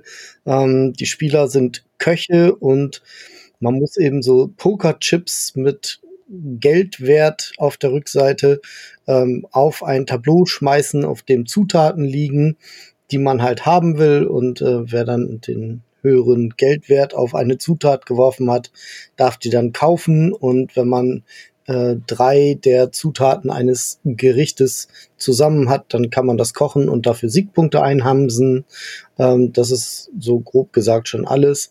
Äh, es ist halt ein lustiges Spiel, weil man seine sich gegenseitig so die Pokerchips auch wieder runterschießen kann von diesen von den Zutaten. Ähm, und ja, man, man kann sich halt so ein bisschen Knüppel zwischen die Beine werfen und es sieht einfach süß aus, denn die Spieler sind, werden so dargestellt, so als, als ähm, Comic-Tiere. So. Okay. Und das Ganze ist so ein bisschen auf asiatisch, das heißt, man kann da Rahmen kochen und so weiter, äh, was, was mich auch nochmal angesprochen hat. Und da habe ich tatsächlich auch in Essen direkt die Erweiterung mitgenommen äh, für einen fünften Spieler. Ähm, ja, und dann gab es da noch so ein Special Poker-Chip dazu, den Spiegelei äh, repräsentiert. Sehr geil. Ja, ist auf jeden Fall äh, ganz süß und ich denke, mit Kindern kann man das wunderbar spielen. Cool. So, ja. Also wenn die, wenn die so ein bisschen beherrscher sind, dass sie Pokerchips nicht auf die Mutti schmeißen, sondern eben verstehen, dass es aufs Brett soll. Ja. Sehr gut. Dann, Patrick, deine Empfehlung meine Empfehlung, ich habe es schon öfter erwähnt äh, in diesem Podcast, Familiar Tales, äh, für mich die familienfreundliche Gloomhaven-Variante äh, mit einer viel, viel besseren Geschichte dahinter und in einem wunder, wunderbar vertonten, äh, mit einer wunderbar vertonten App, so muss ich sagen. Ähm, spielt sich wirklich quasi vom Prinzip her erstmal wie Gloomhaven. Äh, wir legen Karten aus, um uns zu bewegen oder eben um ähm, diese Proben zu machen. Die Statuseffekte sind äh, das gleiche in Grün, die es da gibt. Aber ähm, eine super coole Geschichte, die da auch hinter ist. Wir haben so ein kleines Baby, welches wir äh, quasi beschützen müssen. Und ähm, das wächst halt mit der Zeit auch auf. Und je nachdem, wie wir im Spiel sind, entwickelt sich das halt auch anders, dieses Baby. Und wir können auch verschiedene Abzweigungen nehmen in der Geschichte selbst, je nachdem, wie wir uns entscheiden. Ähm, Genau, ist äh, sehr, sehr cool gemacht. Ist auch tatsächlich das erste Spiel, bei dem ich mal Figuren anmale. Ähm, da bin ich die ganze Zeit äh, fleißig dabei. Äh, ja, uns äh, wird es noch ein wenig begleiten. Wir haben jetzt die Hälfte durch. Ähm, geht auch sehr, sehr, sehr lang tatsächlich. Cool. Ich weiß um. nicht, ähm. wie es mit den kleinsten zu spielen ist, aber ich glaube, so ab 10 hätte ich jetzt schon gesagt, ist das schon so spielbar. Ich denke auch schon ab 8. Ähm, ich ähm, ich habe es ja auch ähm, und hatte das mit Milo mal angefangen und so angedacht, äh, das mit ihm zusammen solo zu spielen. Also, dass wir das halt dann gemeinsam spielen, weil ich glaube, so alleine wird er mit dem Kartenhandling und sowas, aber es ist ja eben kooperativ. Mhm. Aber ich glaube, so, wir haben dann das, das erste Szenario gespielt. Ich glaube auch generell von der Geschichte und so wird es ein cooles Erlebnis, wenn er irgendwie, aber mit, mit, mit acht ist das, denke ich, auf jeden Fall machbar. Äh, und ähm, ja, ansonsten bin ich auch sehr begeistert und ja, kann es kaum erwarten, dass er acht wird. äh, sehr cool. Ähm, ja, dann würde ich den, äh, den Abschluss machen mit, äh, ich habe so ein bisschen überlegt, was ich denn da nehme äh, und ich habe mich jetzt für Natives entschieden. Ähm, das ist von 2019 ist bei Cosmos rausgekommen, so ein kleines äh, Kartenspiel. Wir, spielen, wir können zu viert spielen äh, maximal. Äh, wir spielen indigene äh, Stämme irgendwo in, Nordamerika und bereiten uns quasi auf den Winter vor und haben so unseren Stamm und äh, ja spielen, äh, sammeln Karten aus der allgemeinen Auslage aus und legen die irgendwie an und sammeln da Punkte. Ähm, ja, es ist, es ist ich finde es total schön illustriert, so ein ganz reduzierter äh, äh, moderner Look, aber trotzdem kommt so ein ganz friedlicher Vibe dabei auf. Ähm, spielt sich relativ schnell runter. Äh, ja, ist wenig, äh, äh, erklärt sich ziemlich schnell, ist wenig, was man da irgendwie kompliziert äh, verstehen müsste. Ich nehme halt Karten, ich kann dann dafür sorgen, dass ich von einer bestimmten Art immer mehr Karten nehme, indem ich mehr Stammesmitglieder äh, mir da einsammle ähm, die zum Beispiel mehr Mais äh, einsammeln oder mehr Bisons jagen oder mehr neue Stammesmitglieder ansammeln. Dann gibt's dann so ein paar Multiplikatoren, die ich für bestimmte Dinge sammeln kann. Genau, spielt sich in so 30, 40 Minuten runter. Äh, ja, und so zwischendurch ein ganz nettes Ding. Ähm, ja, und weil es halt so eine kleine Box ist als Kartenspiel, lässt sich auch gut mitnehmen. Das wäre dann Natives als meine Familienspielempfehlung. Gut, dann haben wir es dann trotzdem geschafft, äh, knapp zwei Stunden über Erweiterungen und sonstigen Gedöns äh, zu reden. ich, ich hoffe, es war unterhaltsam genug. Ähm, genau, und dann, äh, ja, war es das heute schon wieder für diese Woche. Vielen ich hätte eine, eine, ja. eine kurze äh, Anmerkung noch. Kommt zwar eh immer am Abspann, aber von den Statistiken wissen wir, dass da viele abschalten. Bewertet uns mal bei Apple Podcasts oder bei Spotify. Das wäre super, super lieb. Wir sehen halt, dass wir ähm, im Verhältnis von den Leuten, die uns da hören und uns da eine Bewertung gegeben haben, äh, da ist noch Luft nach oben. Äh, und das wäre sehr, sehr cool und würde uns ähm, auch helfen. Definitiv. Ja. Definitiv. Ja, vielen Dank, wenn ihr das macht. Und ähm, ja, ansonsten danke fürs Zuhören und bis bald. Ciao, ciao. Ciao, ciao. Tschüss. Das war es auch schon wieder bei The Board Game Theory. Danke fürs Einschalten und wenn ihr mögt, hören wir uns nächste Woche schon wieder. Für Fragen, Wünsche oder Anregungen besucht gerne unseren Discord, schreibt uns auf Instagram oder per Mail an info at theboardgametheory.de oder schickt eine Postkarte. Wir würden uns außerdem darüber freuen, wenn ihr uns bei Spotify, Apple oder wo ihr uns sonst so hört, ein Abo und eine Bewertung dalasst. Vielen Dank und bis bald.